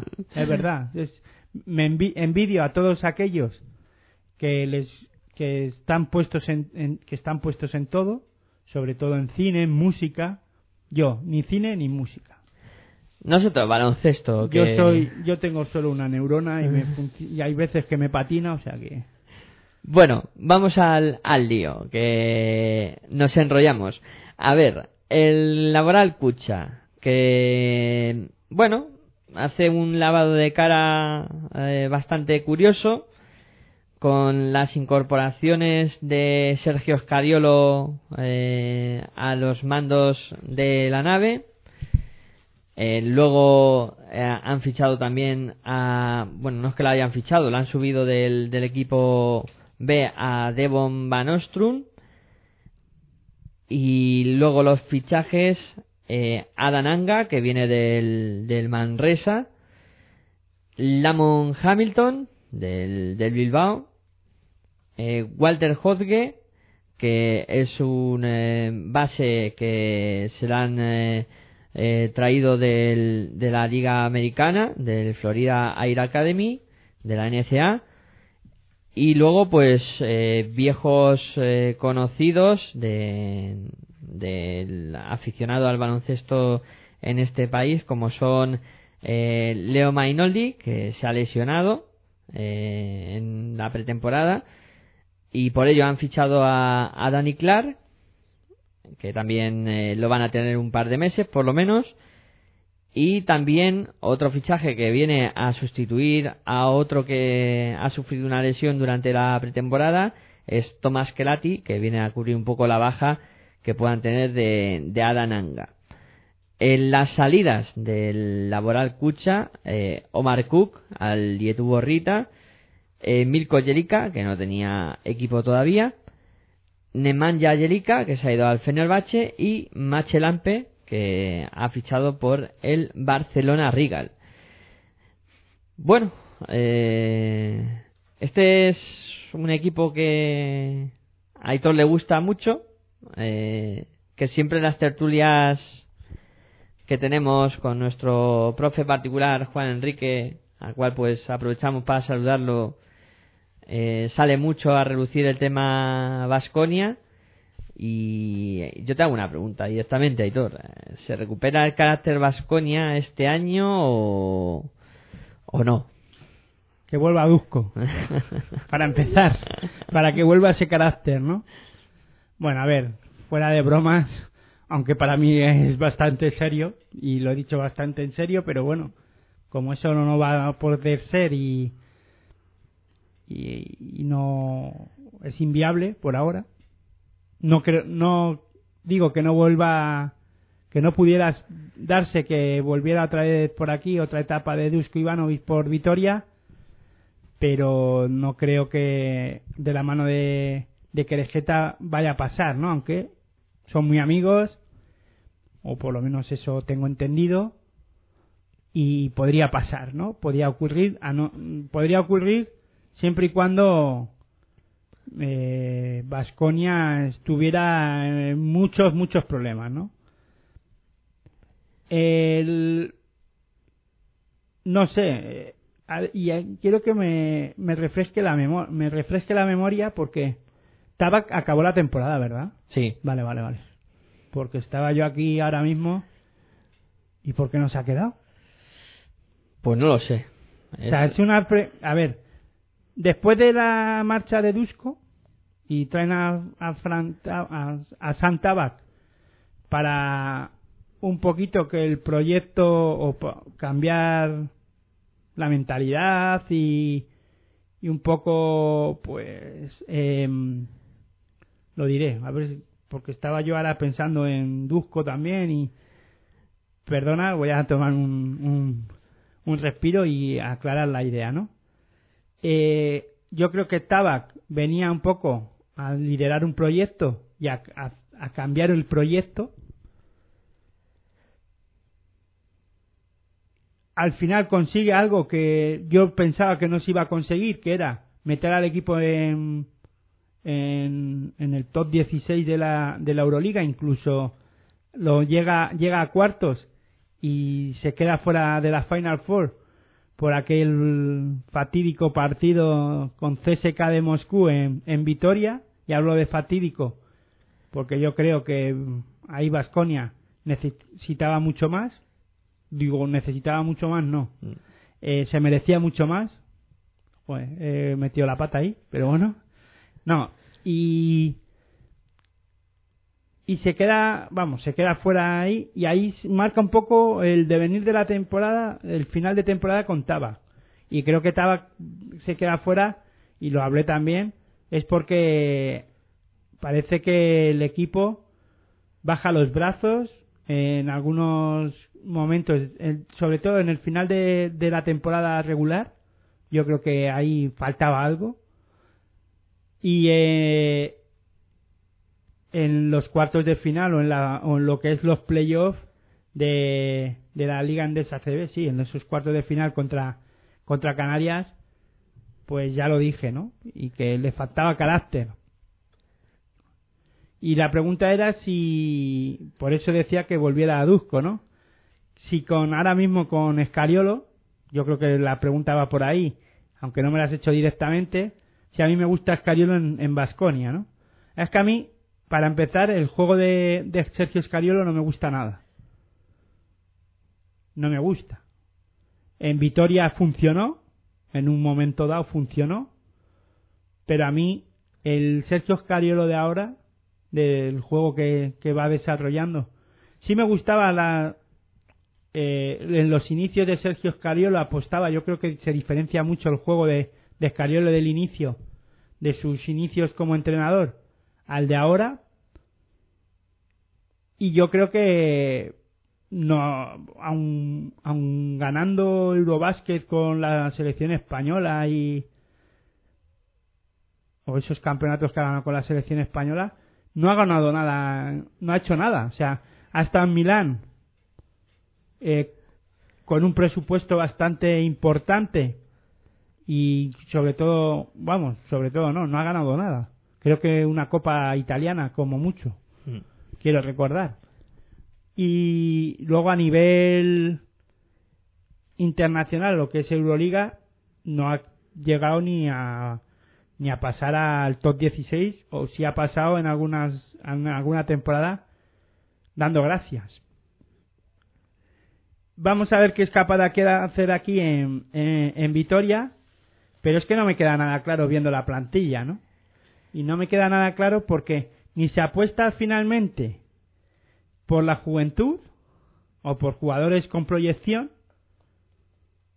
ni tampoco los fichajes. Hombre, el de Hamilton sí, eh, el pivot eh, que acabamos de hablar que deja Bilbao y se va a Vitoria, sí, para mí es una incorporación muy importante para, para este equipo porque lo necesitaba, ¿no? Porque Tibor Place todavía es un hombre que esta temporada, pero por eso hablo también que, que no sea que quieren, ¿no? Porque se supone que Tibor Play esta temporada es cuando tiene que dar ese pasito, después además de jugar en- con Alemania en, en el Eurobasket, haciendo una buena temporada, yo creo que muy buena, eh, la temporada pasada con eh, aquí en Vitoria, y por eso digo que tal vez la, proye- la proyección que podía tener no sé si se verá tapada por Hamilton, ¿no? Hombre, no creo que del todo, porque va a ser un jugador importante Tibor Place para darle relevos, pero sí creo que les va a quitar protagonismo en algún momento, ¿no? To- mm, claro, no sé si es el momento de decirle a Tibor Place, tomas el mando y tú eres el hombre importante, vas a tener que ser el hombre importante, pero con Hamilton se le quita un poquito esa responsabilidad, ¿no? Y después también con la incorporación de los bases, o sea, el, el base puertorriqueño Hugh, Hugh Walter Hood. Sí, 27 años, yo creo que viene a jugar. Y ahora mismo Thomas Heutel, ¿qué hacemos con él también? O sea, Thomas Heutel, yo pe- pensaba que esta temporada, este, esta temporada 2013-2014, debería de ser el jugador referente por el que pasara todo o el juego y ser el jugador ya con responsabilidad, pero eh, el jugador puertorriqueño viene de hacer una buena temporada en Polonia, siendo el MVP en algunos encuentros, siendo elegido. Hombre, la liga polaca no, se, no tiene nada que ver a la liga andesa CB, pero con 27 años, firmando un contrato como el que ha firmado, vendrá a jugar. No, no creo que venga a, a ser el, el relevo de, de Thomas de Thomas Heutel, ¿no? Y después acá- ha- hablabas también tú de Devon Van Nostrum, jugador de 20 años, si no recuerdo mal. Sí. Base también, no va a jugar No va a rascar bola. Mm, no sé, es que. Y, menos con Escariolo. Yo creo que aquí, si hay un entrenador que no pone a, a ningún jugador joven y que no lo va a poner, o sea, que no va a apostar por él, es Sergio Escariolo. Y eh, incluso es que me entran dudas de si va a apostar o no por Jelinek. Porque es que eh, Sergio Escariolo no viene aquí a hacer probaturas. O sea, no quiero que venga a probar. Y menos como con las temporadas que ha hecho anteriormente en, en Italia. Y vendrá aquí a lavar un poco la cara, ¿no? Y va a apostar por lo, por lo ya conocido, ¿no? O por lo que se supone que lo conocido. Sí me sorprende el fichaje de Daniel Clark por caja laboral. Eh, viene a probar, o sea, dos meses por la lesión de... Ahora no recuerdo quién es. De Mainoldi. De Maino, eso, de Mainoldi. Y vamos a ver si se queda. Yo apuesto a que no. Si Mainoldi vuelve en dos meses, Daniel Clark tendrá que ir buscando equipo y tal vez, y yo apuesto a que volverá a Estudiantes. Pero lo Ahí de- está. Sí, no, yo, lo- yo apuesto porque creo que Estudiantes va a necesitar un 4 o un hombre interior. Y, ¿por qué no? La vuelta de Daniel Clark no vendría mal. Pero vamos, eso ya hablaremos cuando tengamos que hablar. Y después, claro, eh, claro que eh, no va a cambiar mucho caja laboral, sobre todo porque está Nocioni. Ahí está el carácter Vasconia. Todavía hay un hombre ahí que puede que podemos decir que va a apostar o va a, a- a decir esto es Vasconia o esto es caja laboral y esto es Vitoria, ¿no? Y San Emeterio. Yo espero que esta temporada San Emeterio no puede pasar desapercibido en esta temporada, sino pienso que aquí se acabó un, un ciclo de, de San Emeterio en, en Vitoria, ¿no? Para mí. Y mira que se ha estado todo el verano diciendo que si continuaba, que si no, que si tal. Había cantos de sirena por un lado y por otro.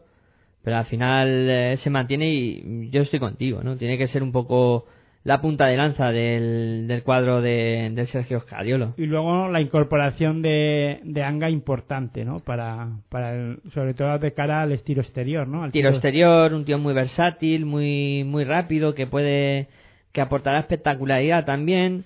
eh, aunque ahora está lesionado y por ello han fichado a Tomás Kelati, que no vamos a descubrirlo. ¿no? Peligro. No, es verdad, yo creo que ahí... A, a esto me refiero, ¿ves? Se ha lesionado Anga y ¿qué es lo que ha traído? A Kelati, no, no se ha mareado más. No ha ido a coger a alguien para ver si, o incluso cambiar, decir, bueno, pues juego con Caseur y Jelinet de...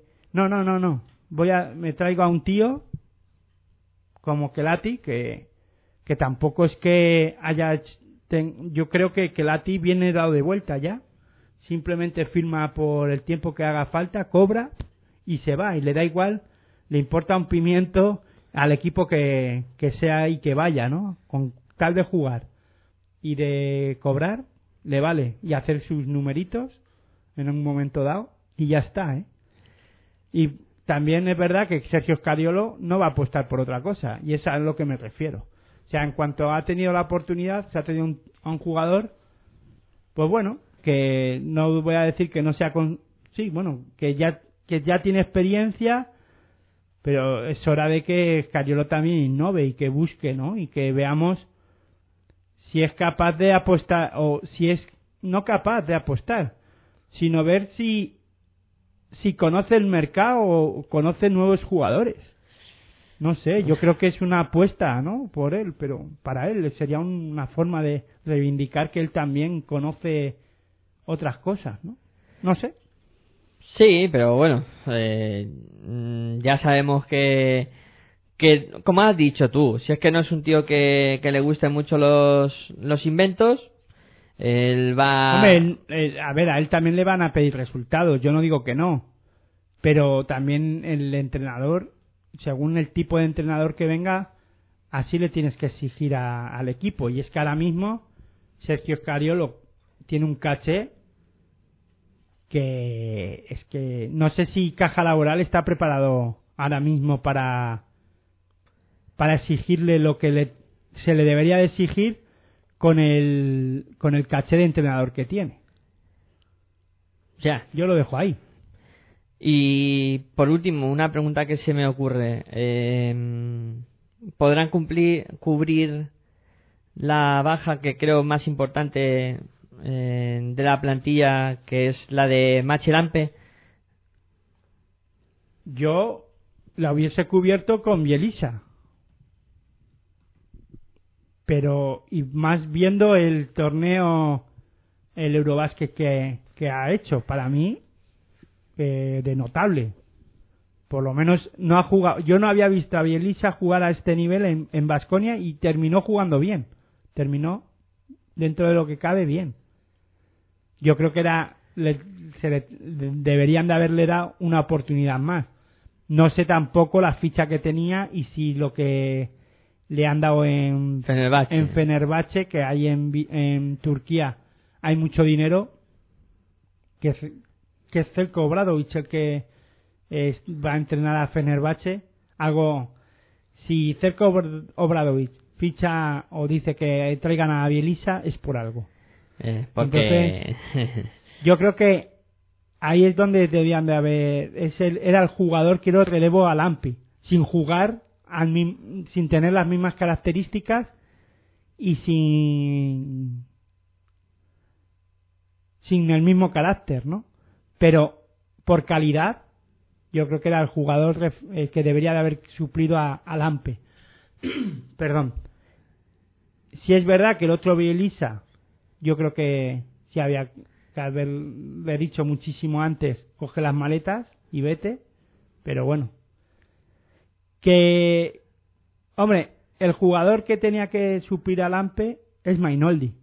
Yo creo que las características y la forma de juego es parecida. Lampe tira, se prodiga mucho por salir por fuera y tirar. Mainoldi también. Es el tipo de jugador que han cambiado, la pieza es muy parecida. El carácter no es el mismo. Bueno, se pueden asemejar. Incluso tiene mucho más carácter Mainoldi. Ahora con este inicio de con Daniel Clark es totalmente diferente. Daniel Clark sí puede tirar, no es tan fiable como Mainoldi o Lampe en algunos momentos, te puede llegar a desesperar y no tiene ese carácter que pueda tener Mainoldi y que pueda tener o Lampe, ¿no? Totalmente, vamos, es la antítesis, ¿no? Pero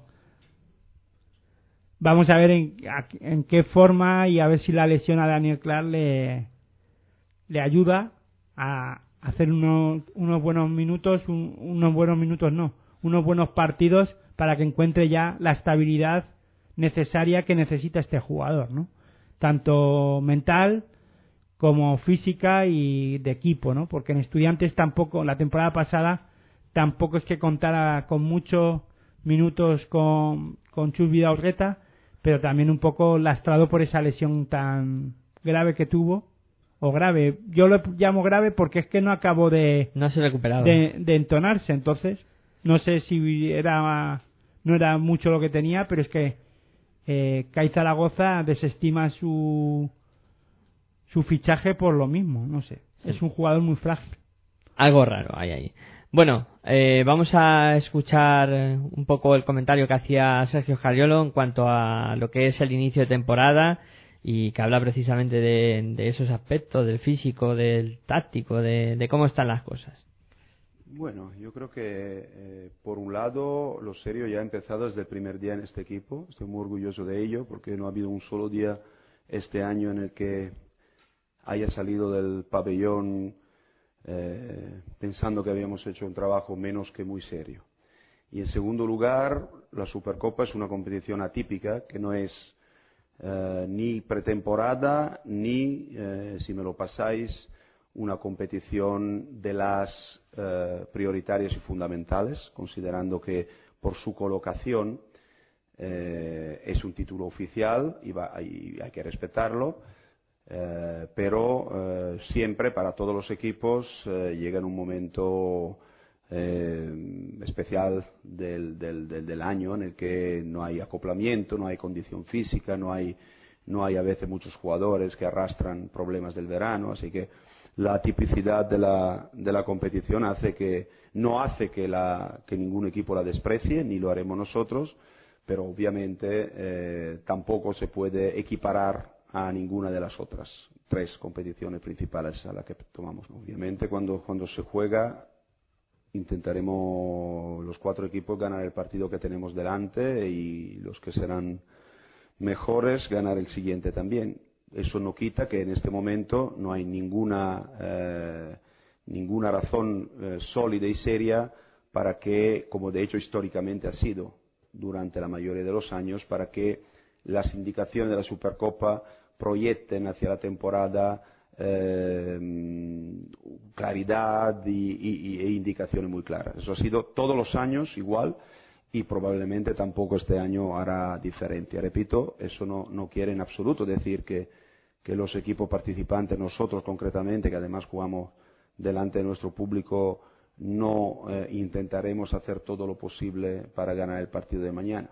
Pero, por supuesto, a mí yo llevo muchos años, a mí no se me engaña con las etiquetas y con las con las eh, promociones ficticias. Yo sé perfectamente lo que es la Supercopa, sé perfectamente lo que es la Liga CB, sé lo que es la Euroliga y sé lo que es la Copa del Rey. Es un equipo que se exige, se, exige. Luego los resultados dependen de muchos factores, de tu prestación, de, del, del, rival, de, de, de muchas situaciones yo creo que lo que tenemos que comprometernos, como hemos hecho desde el primer día, es eh, ir a tope y estar al 100% en los factores que controlamos, que no son obviamente los que los que eh, los que influyen también la participación ¿no? de, de cosas ajenas a nuestro esfuerzo, a nuestra concentración, a nuestra eh, idea de juego a nuestra generosidad en la cancha.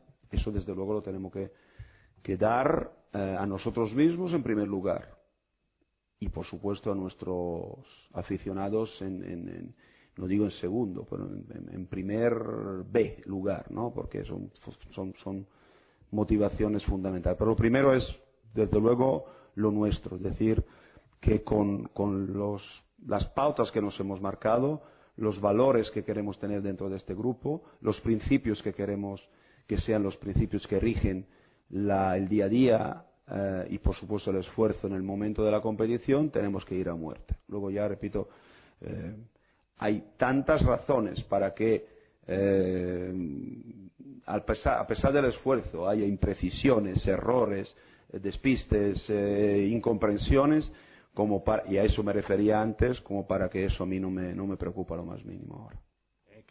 No creo que dos días eh, en ningún momento, eh, sobre todo ahora cuando el ritmo de competición todavía no, no ha empezado, eh, puedan cambiar en absoluto ninguna dinámica de, de prestación y de, y de rendimiento.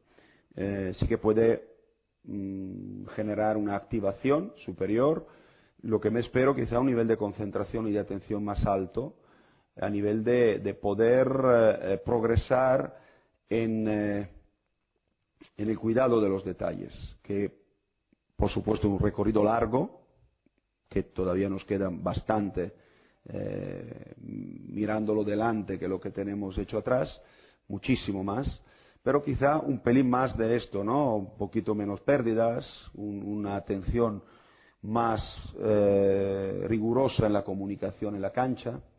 Esos son, esos son aspectos que yo creo eh, una superior activación y una superior eh, autoexigencia de, concentración podría mmm, ya mmm, llevar y eso estaría bien porque supondría por supuesto una otro peque otra pequeña subida eh, de nivel en nuestro país. Mira, no lo sé. Eh, Estas son consideraciones que, que, pueden tener su validez y también, eh, y también eh, no la pueden tener en el sentido de que es muy difícil pesar a qué punto están los equipos ahora cuando prácticamente nadie les ha visto jugar, no están al completo.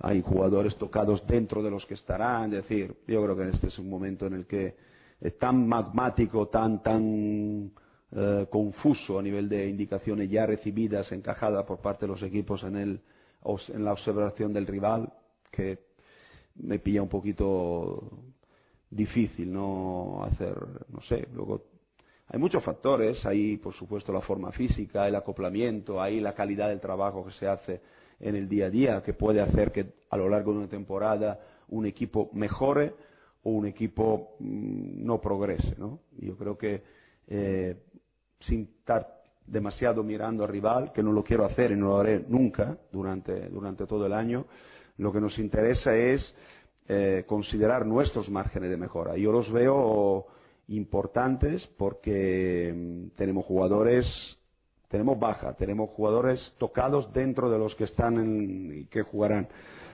tenemos un nivel de acoplamiento todavía bastante bajo. Eh, tenemos un patrimonio táctico todavía muy pequeño porque hemos tenido que sentar bases de un equipo completamente nuevo, sobre todo en los que hay muchos jugadores que todavía no hablan un idioma de baloncesto de élite. Así que veo, margen de, veo un margen de mejora delante de nuestro equipo que no me, no me puede hacer pensar que no podamos nosotros mejorar también y que ser, ser mucho mejores dentro de tres meses o seis meses respecto a lo que somos ahora. Desde luego lo harán también los demás. Y, y máximo un equipo con gran talento y, y- y bien trabajado como es el, como es el Barça. Bueno, esas son las declaraciones de, de Scariolo. Vale. ¿Puedo comentar cosas? Sí, sí. Primero, sobre todo me voy a referir a lo último, a las últimas declaraciones que ha hecho, ¿no? O lo, a lo que se ha referido a lo último. Primero, dice, según el trabajo del día a día, los equipos pueden o mejorar o no progresar. ¿Por qué no dice y empeorar? ¿No? Porque también pueden empeorar. Sí, completamente de acuerdo. y después se pone la venda antes de la herida. Se la está poniendo ya. Y además no estoy nada de acuerdo, o puedo estar de acuerdo en algunas cosas, o de la última frase además, no te voy a decir que la que la repitas, pero sí dice una cosa y que es importante que tengamos en cuenta y sobre todo los aficionados a Caja Laboral y en Vitoria. Ha dicho que hay jugadores y no dice cuáles, primero. No dice cuáles, pero hombre, yo me imagino que al nivel europeo, a nivel Élite, como élite que él le llama, no estarán, ¿no? O no pueden estar, o me imagino que se que se está refiriendo a Van Nostrum, que ya le está diciendo no vas a jugar, y el otro jugador que me entra, que pienso a que se está refiriendo es a Walter Hudje, porque juega- viene de jugar en, en Polonia y pues haciendo buenos buenas actuaciones en, en, en Eurocup, o sea que a nivel internacional ya ha jugado algún partido, no estoy hablando de jugar de Euroliga, si se refiere a Euroliga, pues no. Hombre, se puede estar refiriendo a Tiber Play también, pero ha jugado Eurobasket, no digo, a ver, con esto no digo que es que sean, pero es que de los jugadores que me, solo se me ocurren esos, porque luego es Mainoldi, jugador contrastado ya en Liga Endesa ACB y en Valencia. San Emeterio, no digo nada, no hace falta. Este Nocioni, vamos.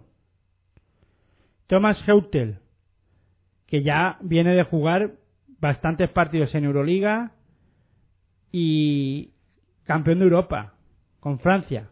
Vale, no ha jugado mucho, pero bueno. Lamon Hamilton. Vamos, no sé si es que hay que decirle a Scariolo, y además ha dicho, conozco muy bien la Liga Endesa ACB y el baloncesto europeo.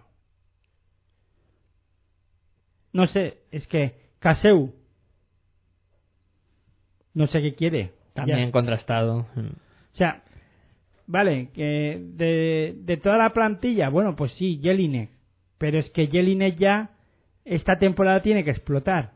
Si no, chao, chao. Con, si con 23 años Jelinek, que viene de, de un equipo de formación como Juventud, que podemos entrar a valorar si debería de haber seguido en Badalona o no. Si tiene el nivel de para jugar o no en pero esta es la temporada de, de Yelin en la temporada pasada acabó lesionado no creo Sí.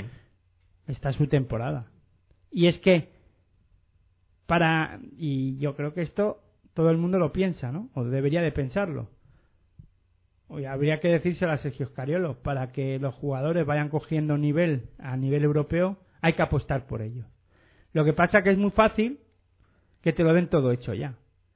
Eh, los jugadores formados, lo que pasa que también hay que recordarle a Sergio Scariolo, y, estoy de acuerdo con él, que él conoce el baloncesto europeo, conoce cómo está la liga Andesa ACB, esto es lo que hay. Esto es lo que hay. Económicamente los clubs no se encuentran como cuando él estaba aquí en la Liga Andesa ACB. Eh, caja laboral económicamente no está igual que cuando él estaba. Caja laboral no está como cuando él dejó la Liga Endesa ACB. Ni la Liga Andesa ACB está cuando eh, igual que cuando él jugaba o entrenaba en Unicaja de Málaga que podía pegaba una patada a uno y, y traía a otro, ¿no? Y tampoco eh, los equipos de la Liga Andesa ACB están al nivel económico que en Roma. Exacto. Entonces, claro, ahora te toca trabajar con los jugadores de progresión y apostar por aquellos jugadores que no saben lo que va a pasar. Como diría nuestro profe particular, son melones, ¿no? Y por abrir. Entonces, eh, ponte a trabajar. Es lo que le toca a, a Scariolo. No sé si he sido muy duro. Bien, bien resumido. No vamos a pasar bien este año cuando hablemos de, de Laboral Cucha. Eh, bueno, eh, Laboral Cucha que se va a enfrentar en esa segunda semifinal al- Porque además otra de las cosas, ¿por qué baloncesto va a apostar?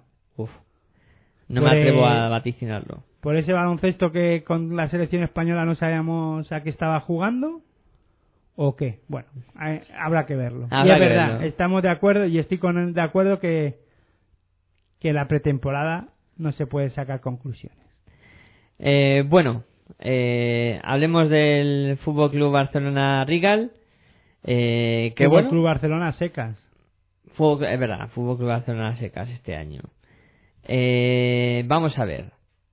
Se van Saruna Jasikevicius al Zalgiris Kaunas, Xavi Rabaseda, que ha fichado por Estudiantes, Pim Michael, que se ha retirado, CJ Wallace, que se ha ido a Milán, Nathan Yawai, que se ha ido a Galatasaray, Lucas Mavrokefalidis al PAO y Joe Inglis, que se ha ido a Maccabi. ¿Y el pívot este grandote? Mavrokefalidis. No. El Ah, negrite. El negrete Nathan Yawai a Galatasaray. Ah, vale, vale. Digo, no te había oído. Eh, y llegan eh, Jacob Pullen, un base eh, georgiano que, mm, bueno, veremos a ver qué, qué rendimiento da.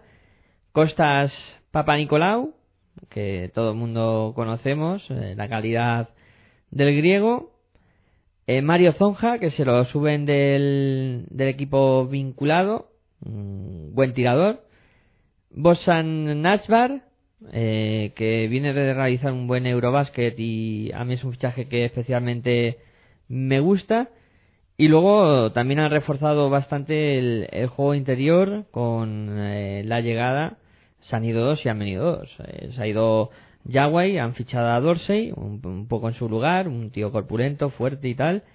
Y luego se ha ido eh, Mavro Kefalidis y, y han fichado a Machelampe para, para sustituirlo un poco también. Y a Nashbar. Y, y Nashbar, que se me había colado. Que hacen un poco. un- creo que un juego interior más fuerte este año para, para el Barça Rigal, para el Fútbol Club Barcelona a secas.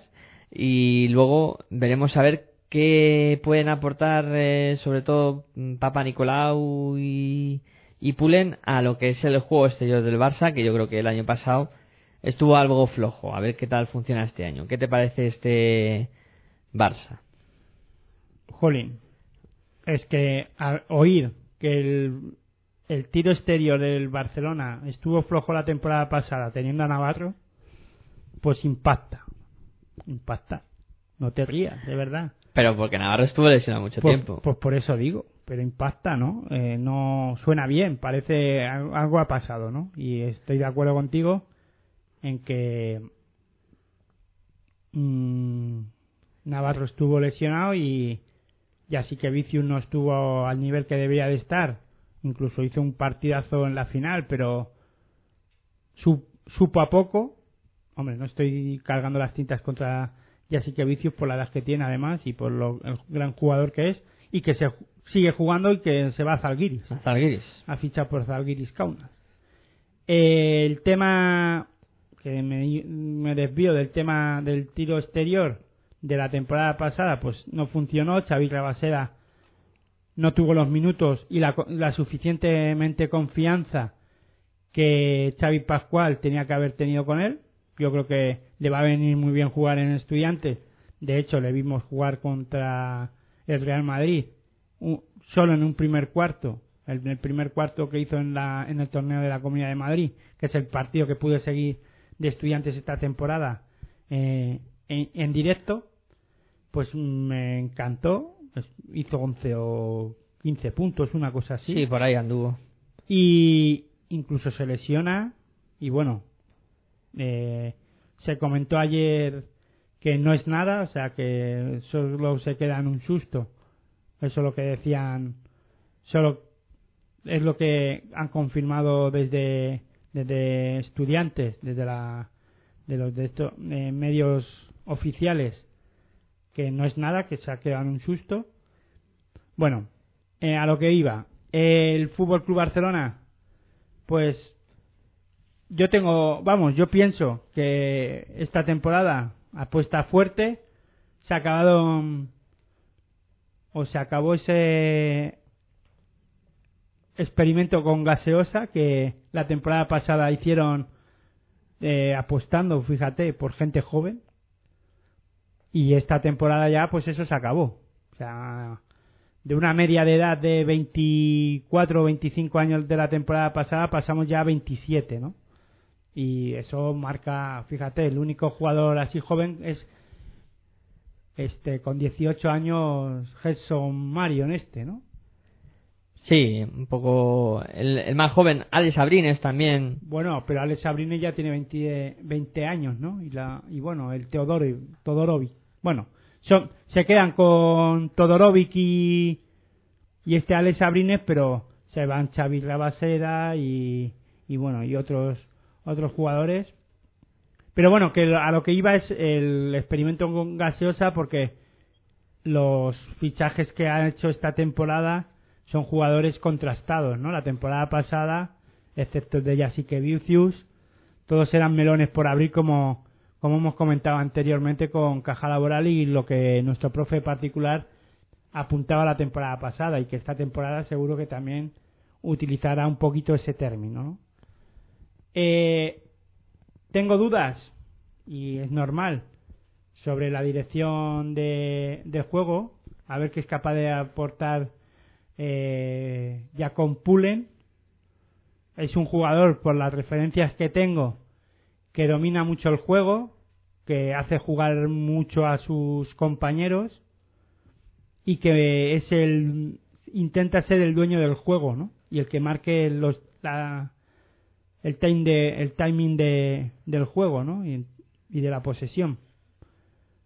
Tal vez eh, el, Bar- el Barcelona sí lo necesite porque yo creo que la temporada pasada sí faltó, le faltó un director de juego que pausara el juego y que en algunos momentos leyera bien las opciones de juego. Ya sí que Vicius podía haber sido ese jugador, pero bueno, por su edad y por yo no sé qué motivos, pues no, no dio lo que creo que eh, Xavi Pascual esperaba.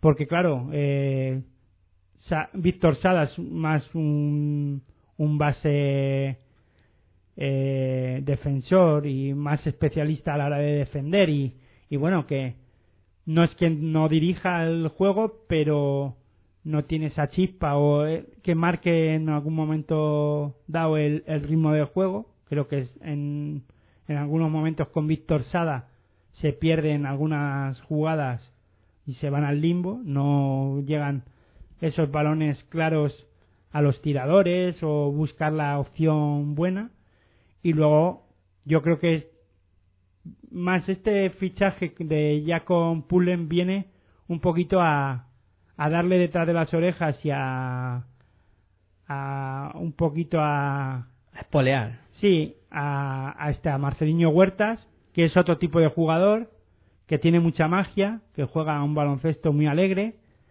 pero que creo que la temporada pasada, sobre todo en momentos importantes en Euroliga y en la Liga Endesa CB, ah, estuvo fuera. Y es un poquito un toque de atención, que era la palabra que no me salía, un toque de atención para Marcelinho Huertas y vamos a ver si va te- si esta temporada yo creo que Pulen va a ser el base habitual de, del Barcelona sobre todo en esos partidos importantes. Y Víctor Sadra va a estar un poco relegado y y vamos a ver qué pasa con él no incluso yo apostaría con que no va a acabar la temporada en el Fútbol Club Barcelona. Pero bueno es una opinión mía siempre y cuando Pulen Jacob Pulen marque o haga lo que se le espera se espera de él no luego si es verdad que el Barcelona se se trae jugadores en el juego interior sobre todo es muy importante y por eso recalcaba lo de Nasbar porque eh, aquí también eh, Lorbeck el Ansel Lorbeck la temporada pasada y por eso también el fichaje de Lampe un poco por la baja de Michael, de Pin Michael, y que Lorbeck físicamente la temporada pasada no está muy bien, vienen un poquito pues a, a darle, para poder darle descansos de calidad a, Fra- a Lorbeck, y después importante el fichaje pues a ver que esto por aquí De Dorsey.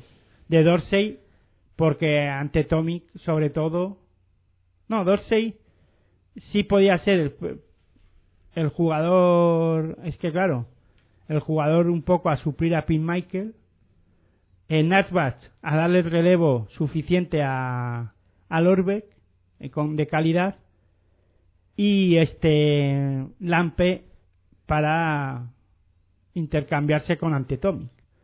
Lo que pasa que, bueno, yo aquí las dudas que tengo de este equipo es a la hora de defender eh, Nashbar sí le puede dar ese push atrás pero a mí todavía o Lampe en caja laboral tampoco es que o para mí pienso que no es un jugador que defensivamente te dé ese carácter y a Dorsey lo tengo que ver Yo creo que Nachbar aquí va a ser un poco mm, la clave defensiva del, del juego interior del, del Barça.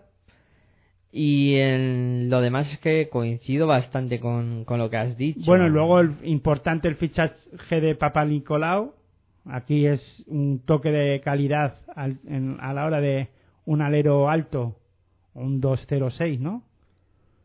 Un tío bastante alto, sí. Que tiene muy buena mano además y que en defensa también puede dar ese trabajo, hacer ese trabajo importante para un Barcelona que la temporada pasada en algunos momentos le faltaba intensidad en defensa y mala y, y mala leche, ¿no?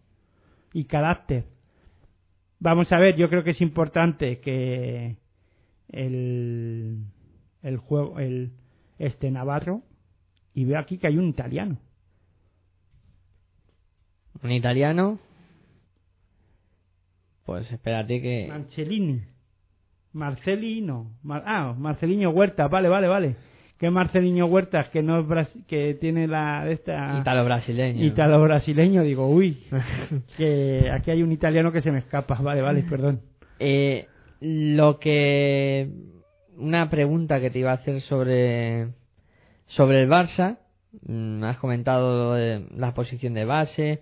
Eh, ¿Crees que habrá mucho hueco para Brines y Zonja, sobre todo los, más jóvenes? Ya he dicho y lo vuelvo a decir, si quieres te lo repito. Se acabaron los los experimentos con gaseosa. Yo creo que con el equipo que han hecho es que la temporada pasada no, no sé si no, no- no es que nos quejáramos, pero sí apuntábamos que no tenía banquillo. Esta temporada Abrines Va a jugar que poco. va a jugar poco o si lo juega es porque tiene calidad y, y él se lo gane, ¿no? Pero yo creo que va a haber momentos en los que no huela pista. Y luego ya lo de Todorovic menos. Y fíjate que Todorovic, para mí la temporada pasada fue además un jugador clave en momentos y casi gana en la eliminatoria. Sobre todo recuerdo el cuarto partido eh, con su intensidad defensiva fue un hombre importante, pero con, con las incorporaciones de Nashbar, Lampe y Lampe y Dorsey, yo creo que Va a tener poco hueco. a Todorovic le han dicho que, chico, eh, otro año será, ¿no? Sí. Y luego vamos a ver lo que es capaz de hacer Brad Oleson y es importante lo de Navarro, pero claro, si Navarro está bien, Oleson tampoco tendrá los minutos que tenga que tener, pero claro, La temporada es larga. Sí, es muy larga y, y Xavi Pascual compaginará o sabrá manejar esto como debe de hacerlo y si quiero apuntar además, bueno, eso lo dejo para luego, para el tema del pronóstico. Buah, pues si te lo iba a pedir ya mismo. Ah, vale, pues bueno. ¿Cuál es tu pronóstico para este Laboral, Cucha y Barça? Pero a nivel general. General y del Vale. partido. A nivel general, primero. De, bueno, sí, primero. A nivel general, creo que Xavi Pascual, esta es la temporada en la que se la juega. Ya, yo creo que aquí, si Xavi Pascual no consigue al menos llegar a Final Four, fíjate lo que te digo, a Final Four y ganar la liga, Xavi Pascual estará fuera. Yo pienso. Ya se tenía que haber ca- acabado el ciclo eh, hace dos temporadas, yo pienso, cuando ganó la, liga. Era el momento de cambiar. No lo hicieron. Y yo creo que Xavi Pascual tenía que haber salido por la puerta grande. Y va a salir por la puerta de atrás.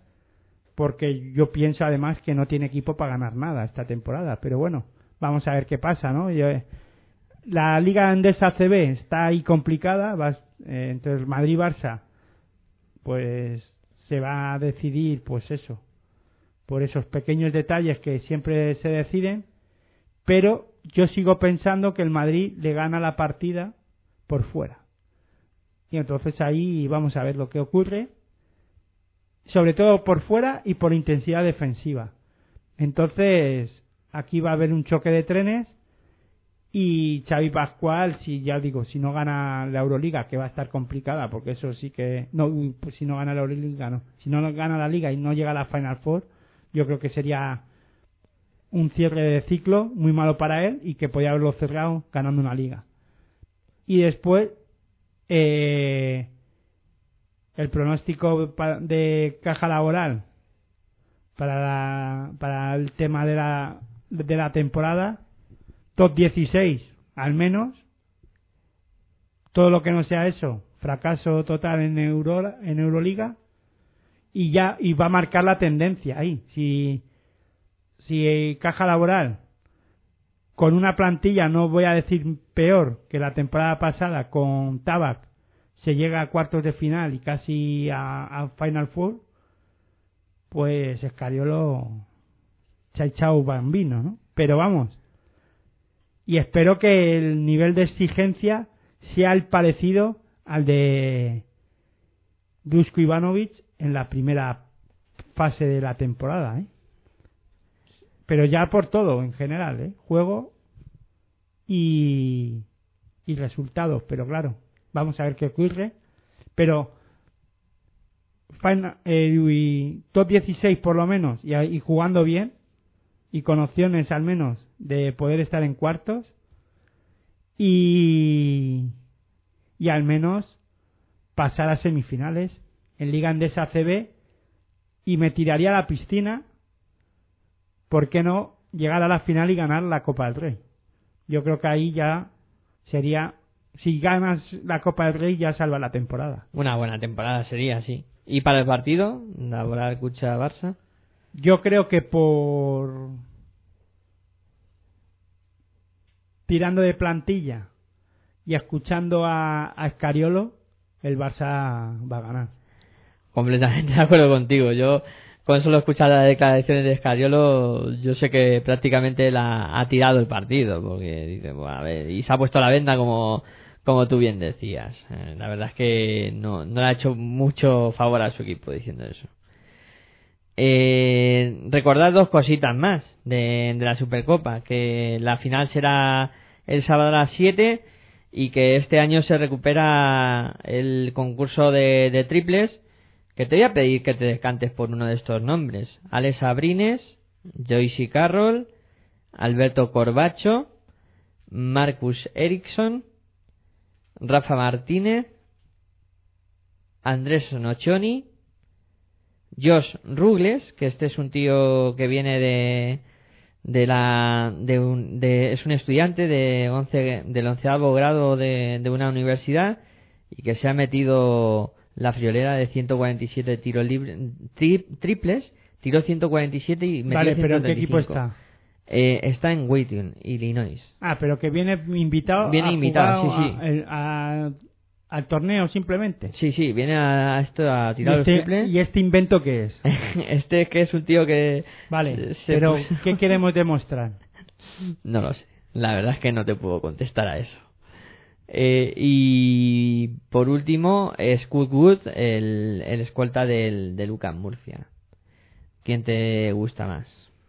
Por gustarme y por que me gustaría que ganara Corbacho, pero creo que va a ser JC Carroll el que se lleve el gato al agua y el que va a ganar el, el, el torneo. Este, este invento de, de recuperar el concurso de triples que la verdad es que me, me gusta. Menos mal que no han recuperado el de mates. Porque si no, invitarán a no sé quién que haga cualquier virguería en cualquier torneo de estos raros que se hacen en la calle. Y ya si te atreves, eh, bueno, yo me quedo con Corbacho. Y si te atreves, me haces un pronóstico final para, para la final entre Madrid y Barça. Ahí me la me has pillado, ¿no? Pero bueno, yo creo que que por los comentarios que he hecho, creo que que lo dejo claro, ¿no? O lo he dejado claro. ¿Por quién crees que me decanto? Por el Madrid. Vale, lo tiene. Pues eso, por el Real Madrid, porque tiene algo, eh, es un alumno aventajado en esta pretemporada. No necesita estar tan conjuntado como el Barça en, en estos momentos y cualquier otro equipo de la Liga Andesa ACB. Entonces, simplemente por eso y por esa intensidad, si simplemente por la intensidad defensiva que hizo en la segunda parte del torneo de la CAM, no va a tener ningún problema. El Real Madrid, en, a lo mejor en ataque no está tan acertado, pero simplemente con ese tipo de defensa que, que aplicó a estudiantes eh, en esa segunda parte, eh, no, lo- no tendría que tener ningún problema, ¿no? Claro, luego la calidad de algunos jugadores del Barça, si Navarro está, si es que juega y está bien, a lo mejor marca la, la diferencia y gana el partido él solo, ¿no? Pero vamos, yo creo que el Real Madrid por ahora es el favorito para el torneo. Bueno, pues yo voy a apostar por el Barça y así vemos el partido y nos tomamos una Coca-Cola, una a la salud de otro. de no, pero si yo me le voy a tomar igual, o sea que... bueno, pues eh, va llegando el momento de, de poner el punto y final a esta a este primer programa de la temporada de Territorio ACB. Ya es que no sé cuántas horas llevamos aquí hablando. Nosotros empezamos con una idea preconcebida y casi nos hemos ido a las dos horas de programa. Pues fíjate, las dos de la madrugada, Sí, por las dos de la madrugada y la verdad es que ya está bien, ¿no? Sí. De molestar a la gente. Bueno, pues vamos a ir poniendo el punto y final a este primer programa de Territorio ACB. Eh, como siempre, Aitor, ha sido un placer eh, tenerte por aquí hablando de baloncesto y continuamos eh, hablando de, de este maravilloso deporte. Bueno, pues nada, el placer es mío. Espero que nos lo pasemos bien viendo este primer torneo oficial de la, de la temporada. Y nada, muy buen baloncesto para todos. Bueno, pues eh, yo también eh, me voy a ir despidiendo. Antes de eso, pues recordar eh, pues so- sobre todo formas de contacto a través de nuestro email que es eh, gmail